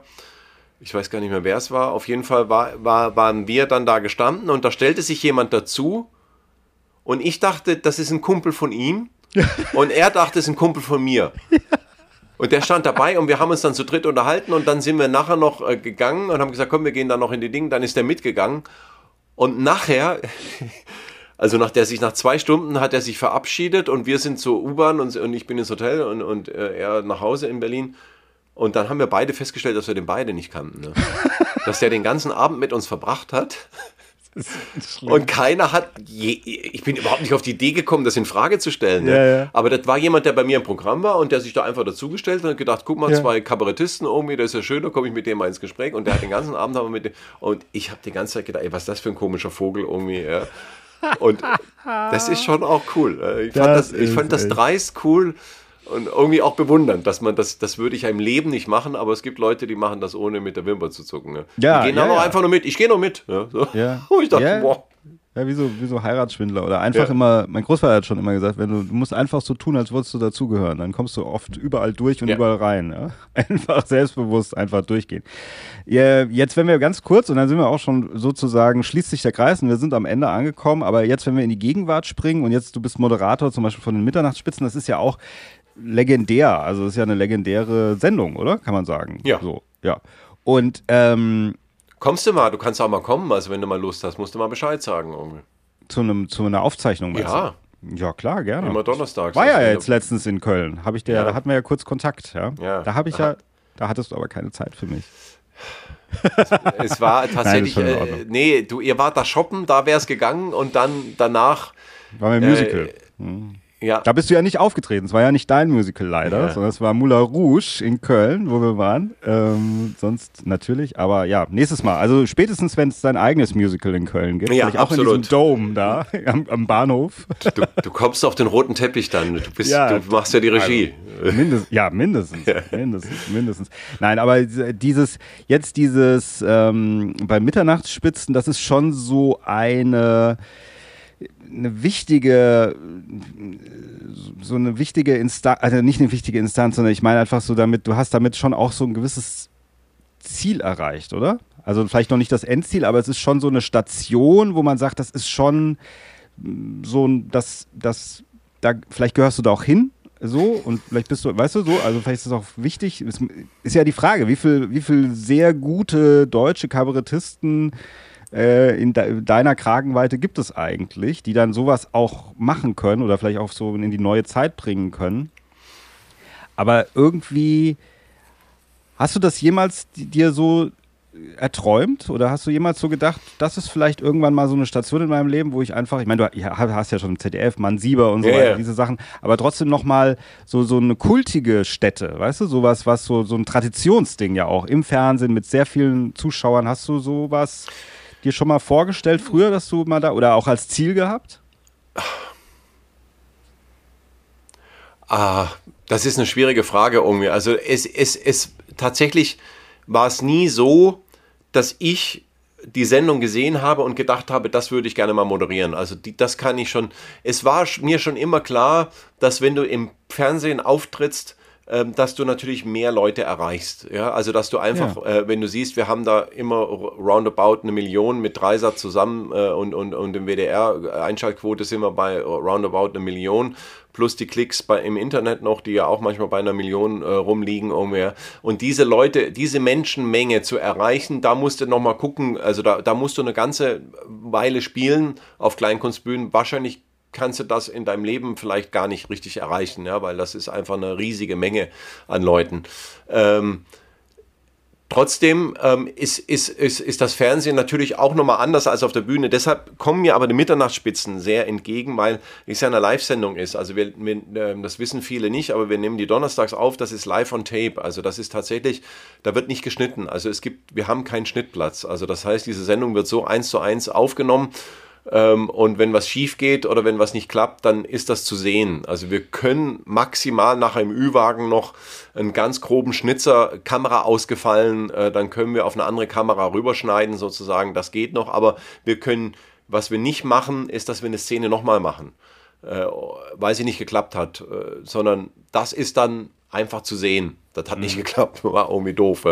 Ähm, und das liebe ich. Und ich liebe auch dieses Live-Publikum, dieses echte Publikum. Das ist ja kein Studiopublikum, was da drin sitzt, sondern das sind Leute, die sich für Karten bewerben müssen. Die müssen sogar eine Mail schreiben und müssen sagen, ich hätte gerne. Und äh, dann äh, wird aus diesem großen Pool an Anfragen werden dann welche aus gelost, ausgesucht. Ach so, ist das immer sozusagen stark ausverkauft, oder? Ja, ja, ja. Also wir können diese Nachfrage natürlich überhaupt nicht, äh, mein, es ist einmal im Monat äh, 280 Leute um, ja. Das ist ja auch jetzt nicht, nicht die brutale Menge an Leuten, äh, die ja, wir da okay. äh, verarbeiten können, sage ich jetzt mal. Ähm, das ist schon so, dass dass man das halt einfach so machen kann und machen muss auch vielleicht, ähm, dass, dass auch eine gewisse Fairness vielleicht existiert. Ja. Aber das ist Live-Publikum, die interessieren sich dafür und mit so Leuten zu arbeiten, das ist schon nochmal anders als bei Mann Sieber, wo wir oft ein Studiopublikum hatten. Ähm, das hat der Tobi ja oft genug auch erzählt, dass wir da Leute drin sitzen haben, die, die zu Dance wollten und irgendwie der Ticketverkäufer hat dann so Deals gemacht mit den Leuten. Ja? Also sie mussten in eine Sendung reinsitzen, die nicht so beliebt war. Und damit sie zu Let's Dance äh, durften, mussten sie bei Mann Sieber reinsetzen. Ja? Und du weißt, das ist jetzt nicht gerade. Ja, okay. Also Let's Dance ist jetzt vom kabarettistischen Anspruch schon auch jetzt weniger als Mann ja, Sieber. ja, bisschen ja. aber. Hm. Ähm, also und das, das war schon immer das Problem. Das war dann immer so ein bisschen, dass wir auch mit dem Publikum gekämpft haben. Das haben wir jetzt ja gar nicht. Wir haben da Leute, die dem wohlgesonnen sind, die Bock haben und das macht schon auch Spaß einfach. Das macht mir Spaß. Und Fernsehen ist oft mit viel Arbeit verbunden und mit wenig Spaß, weil du zeichnest das auf, machst das einmal, du kannst es nur einmal machen, während das Bühnenprogramm, was ich jeden Abend spiele oder drei, viermal die Woche, das macht einfach irgendwann richtig Spaß einfach nur. Da gehst du raus und denkst, jetzt haben wir mal zwei Stunden Spaß zusammen. Ne? Und ich habe da auch Spaß dran. Also sonst würde ich es auch nicht durchhalten, sonst, sonst würde ich es auch nicht mehr machen, weil die Frage ist ja, was kann Kabarett? Kann Kabarett, äh, wir haben uns ja vorhin mit diesem Kreislauf unterhalten, irgendwie, dass du immer das Gefühl hast, ich, ich habe jetzt im neuen Programm auch wieder zwei, drei Themen, also wie Bildung oder wie das Gesundheitssystem, die hatte ich vor 20 Jahren schon mal im Programm. Ja? Ähm, und ich habe gemerkt, ich habe zwei, drei Gags da drin, die habe ich vor 20 Jahren gemacht und die funktionieren eins zu eins genauso. Mhm. Ja? Die funktionieren, da hat sich nichts verändert. Also vom, äh, da, da, das ist nicht gealtert. Es ist nicht das, das, das Problem ist nicht weg und auch die Perspektive ist nicht weg. Also und das ist schon, also ich glaube, ich könnte das nicht machen, wenn ich nicht Spaß dran hätte, weil den Glauben, dass ich damit die große Welt verändere, ja, also das, den habe ich natürlich nicht. Also das, das, äh, das muss man sich irgendwann auch abschminken. Ja. Hm. Denkst du denn, also ähm, jetzt vor, also die Mitternachtsspitzen, eben dieser Traditionsbetrieb, so äh, der vorherige Moderator, wie hieß er nochmal? Jürgen Becker. Jürgen Becker, genau. Der hat es ja sehr lange gemacht. Gell? Ja. Äh, denkst du, dass du auch in dieser Tradition das weitermachen wirst? Dass man irgendwann sagt, ja, das ist der, der, der Sieber, der, der war, ist, war immer der Moderator von den Mitternachtsspitzen, sodass man fast gar nicht mehr weiß, dass du auch noch was anderes machst? ja, also, also erstens mal fühle ich mich da wahnsinnig wohl ähm, in dieser Rolle auch oder in, in, in, in, das bin ich da. Also das ist zum ersten Mal für mich das Gefühl, ich bin im Fernsehen auch richtig angekommen. Ähm, mhm. Das hatte ich mit Mansieber, mit Tobi auch, aber eigentlich mehr wegen Tobi als, als wegen dem Format der Sendung. Also ich sage, das Format der Sendung war manchmal auch schwierig, gerade auch mit diesem Studioproduktion und so. Ähm, aber jetzt beim Mittagsspiel fühle ich mich zum ersten Mal richtig angekommen. Also zum ersten Mal habe ich das Gefühl, ich gehe dahin, ich habe da Spaß, es fällt mir auch leicht, das zu schreiben. Ähm, also das sind alles so, so Argumente, die ich da habe. Aber ob ich das mein Leben lang mache, also ähm, ich habe immer das Gefühl, dass ich auch im Leben noch mal was anderes mache. Ich kann aber auch noch nicht sagen, was. Mhm. Also ich okay. habe äh, ich habe ja ich habe immer immer noch das Gefühl, dass ich vielleicht auch wirklich die Welt verändern kann, indem ich äh, entweder man macht was Karitatives, ähm, also wo man wirklich seine Zeit investiert, in, in ein Projekt aufzubauen oder ein Projekt zu unterstützen und das wirklich zu unterstützen und, und vielleicht im Kleinen auch irgendwo eine Veränderung herbeizuführen. Ähm, Im sozialen Bereich ähm, mit meinem Namen äh, vielleicht was zu verändern, also das kann ich mir schon auch vorstellen. Also ganz mhm. unsatirisch sozusagen an eine Sache, an ein konkretes Projekt zu gehen und zu sagen, das mache ich jetzt. Das, also ich bewundere so Leute, also ich bewundere so Leute, die, wie, wie, wie, wie das aus einer Wetten-Das-Idee von damals ähm, so, so eine Idee entsteht, Brunnen zu bauen in Afrika ähm, und, und die Welt dadurch ein Stück verändert wurde, also wirklich verändert wurde. Äh, ja, äh, Bäumler, der das damals gemacht hat, irgendwie als mhm. Idee, ähm, die aus, aus im Prinzip aus so einem Wetteinsatz entstanden ist. Ähm, das, das bewundere ich bei Leuten, äh, das erlebe ich immer wieder, wo Leute sowas haben und, und wo ich denke, ja, also wenn die Leute ihren Namen nutzen, ähm, und, und dann motivieren können, auch andere dazu, da mitzumachen, ähm, das ist schon sowas, wo ich denke, damit, damit könnte ich mich auf jeden Fall noch anfreunden. Und wenn es nur im Kleinen ist, dass man, weiß ich, die örtliche Tafel unterstützt und einfach sagt, okay, pass auf, ich sorge dafür, dass, dass da jeden Montag oder Dienstag, wann die Ausgabe ist, dass da auch genug da ist für die, die bedürftig sind. Ja. Mhm. Und das muss jetzt ja nicht gerade der Brunnenbau in Afrika sein, irgendwie, ja. Also das, äh, sondern das kann ja auch vor Ort. Also da bin ich, habe ich immer noch das Gefühl, dass da noch was ist, wo ich, wo ich denke, dass, ähm, ja, das wird mich noch reizen. Ähm, und ob ich das neben der Tätigkeit als Moderator der Mitternachtsspitzen machen kann, das weiß ich nicht. Aber es ist jetzt nicht so, dass ich sage, äh, nächstes Jahr ist Schluss. Also deshalb heißt das Programm ja auch weitermachen.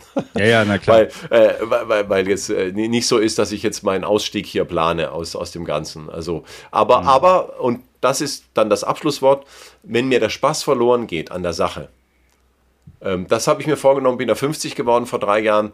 Also das war das Einzige, was ich mir wirklich fest vorgenommen habe. Ich mache keine Sachen mehr, die mir nicht, nicht Spaß machen. Mhm. Ähm, also wo ich keine Freude dran habe, wo ich, wo, ich, wo ich merke, das ist nicht mein Ding, da steige ich relativ schnell aus. Das ist, äh, da, da sage ich auch allen, äh, das mache ich nicht nochmal.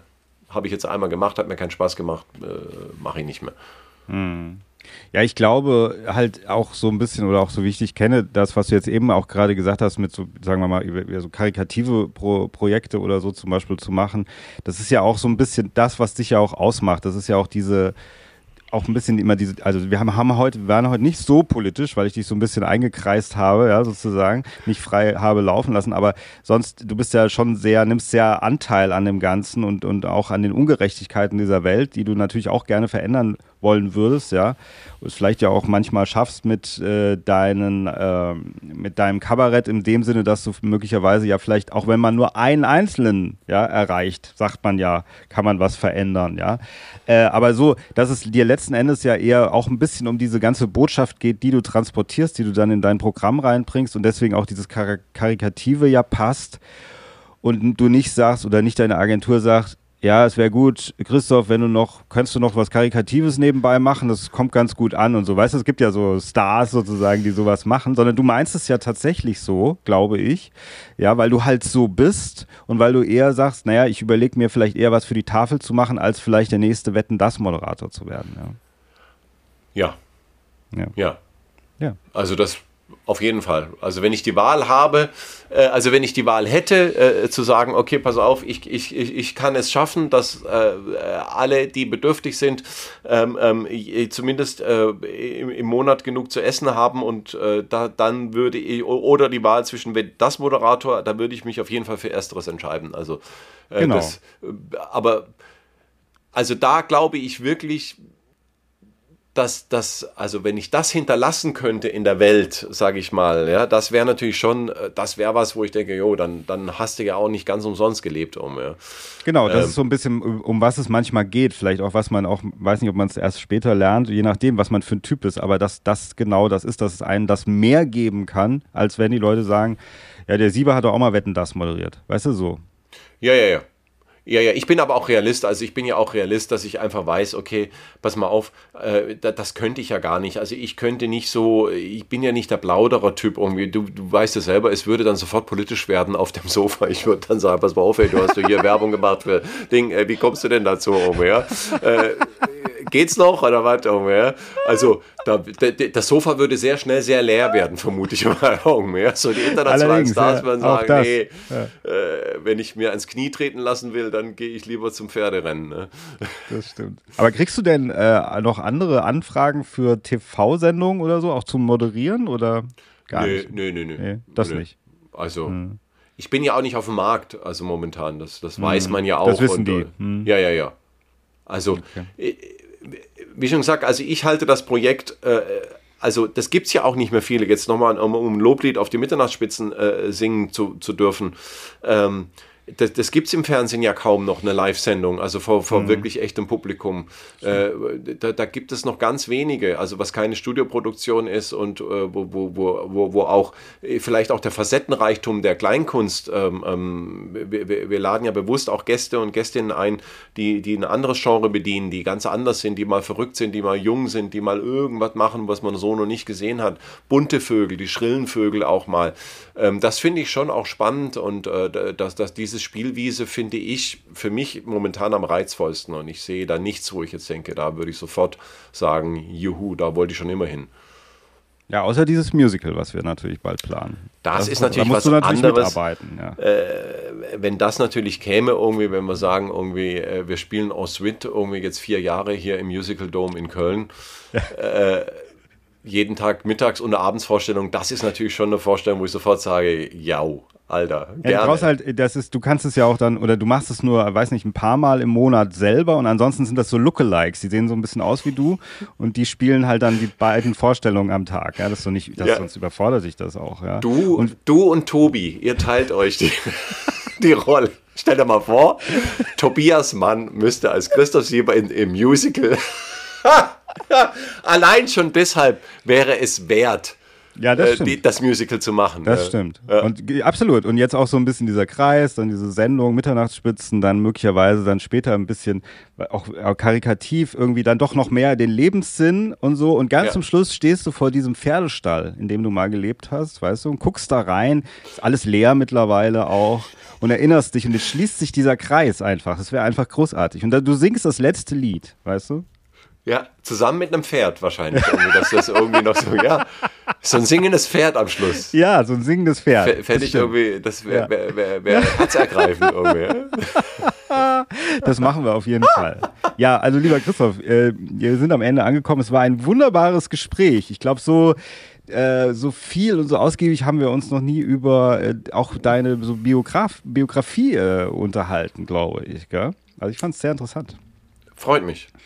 Ich habe es gerne Fall. gemacht.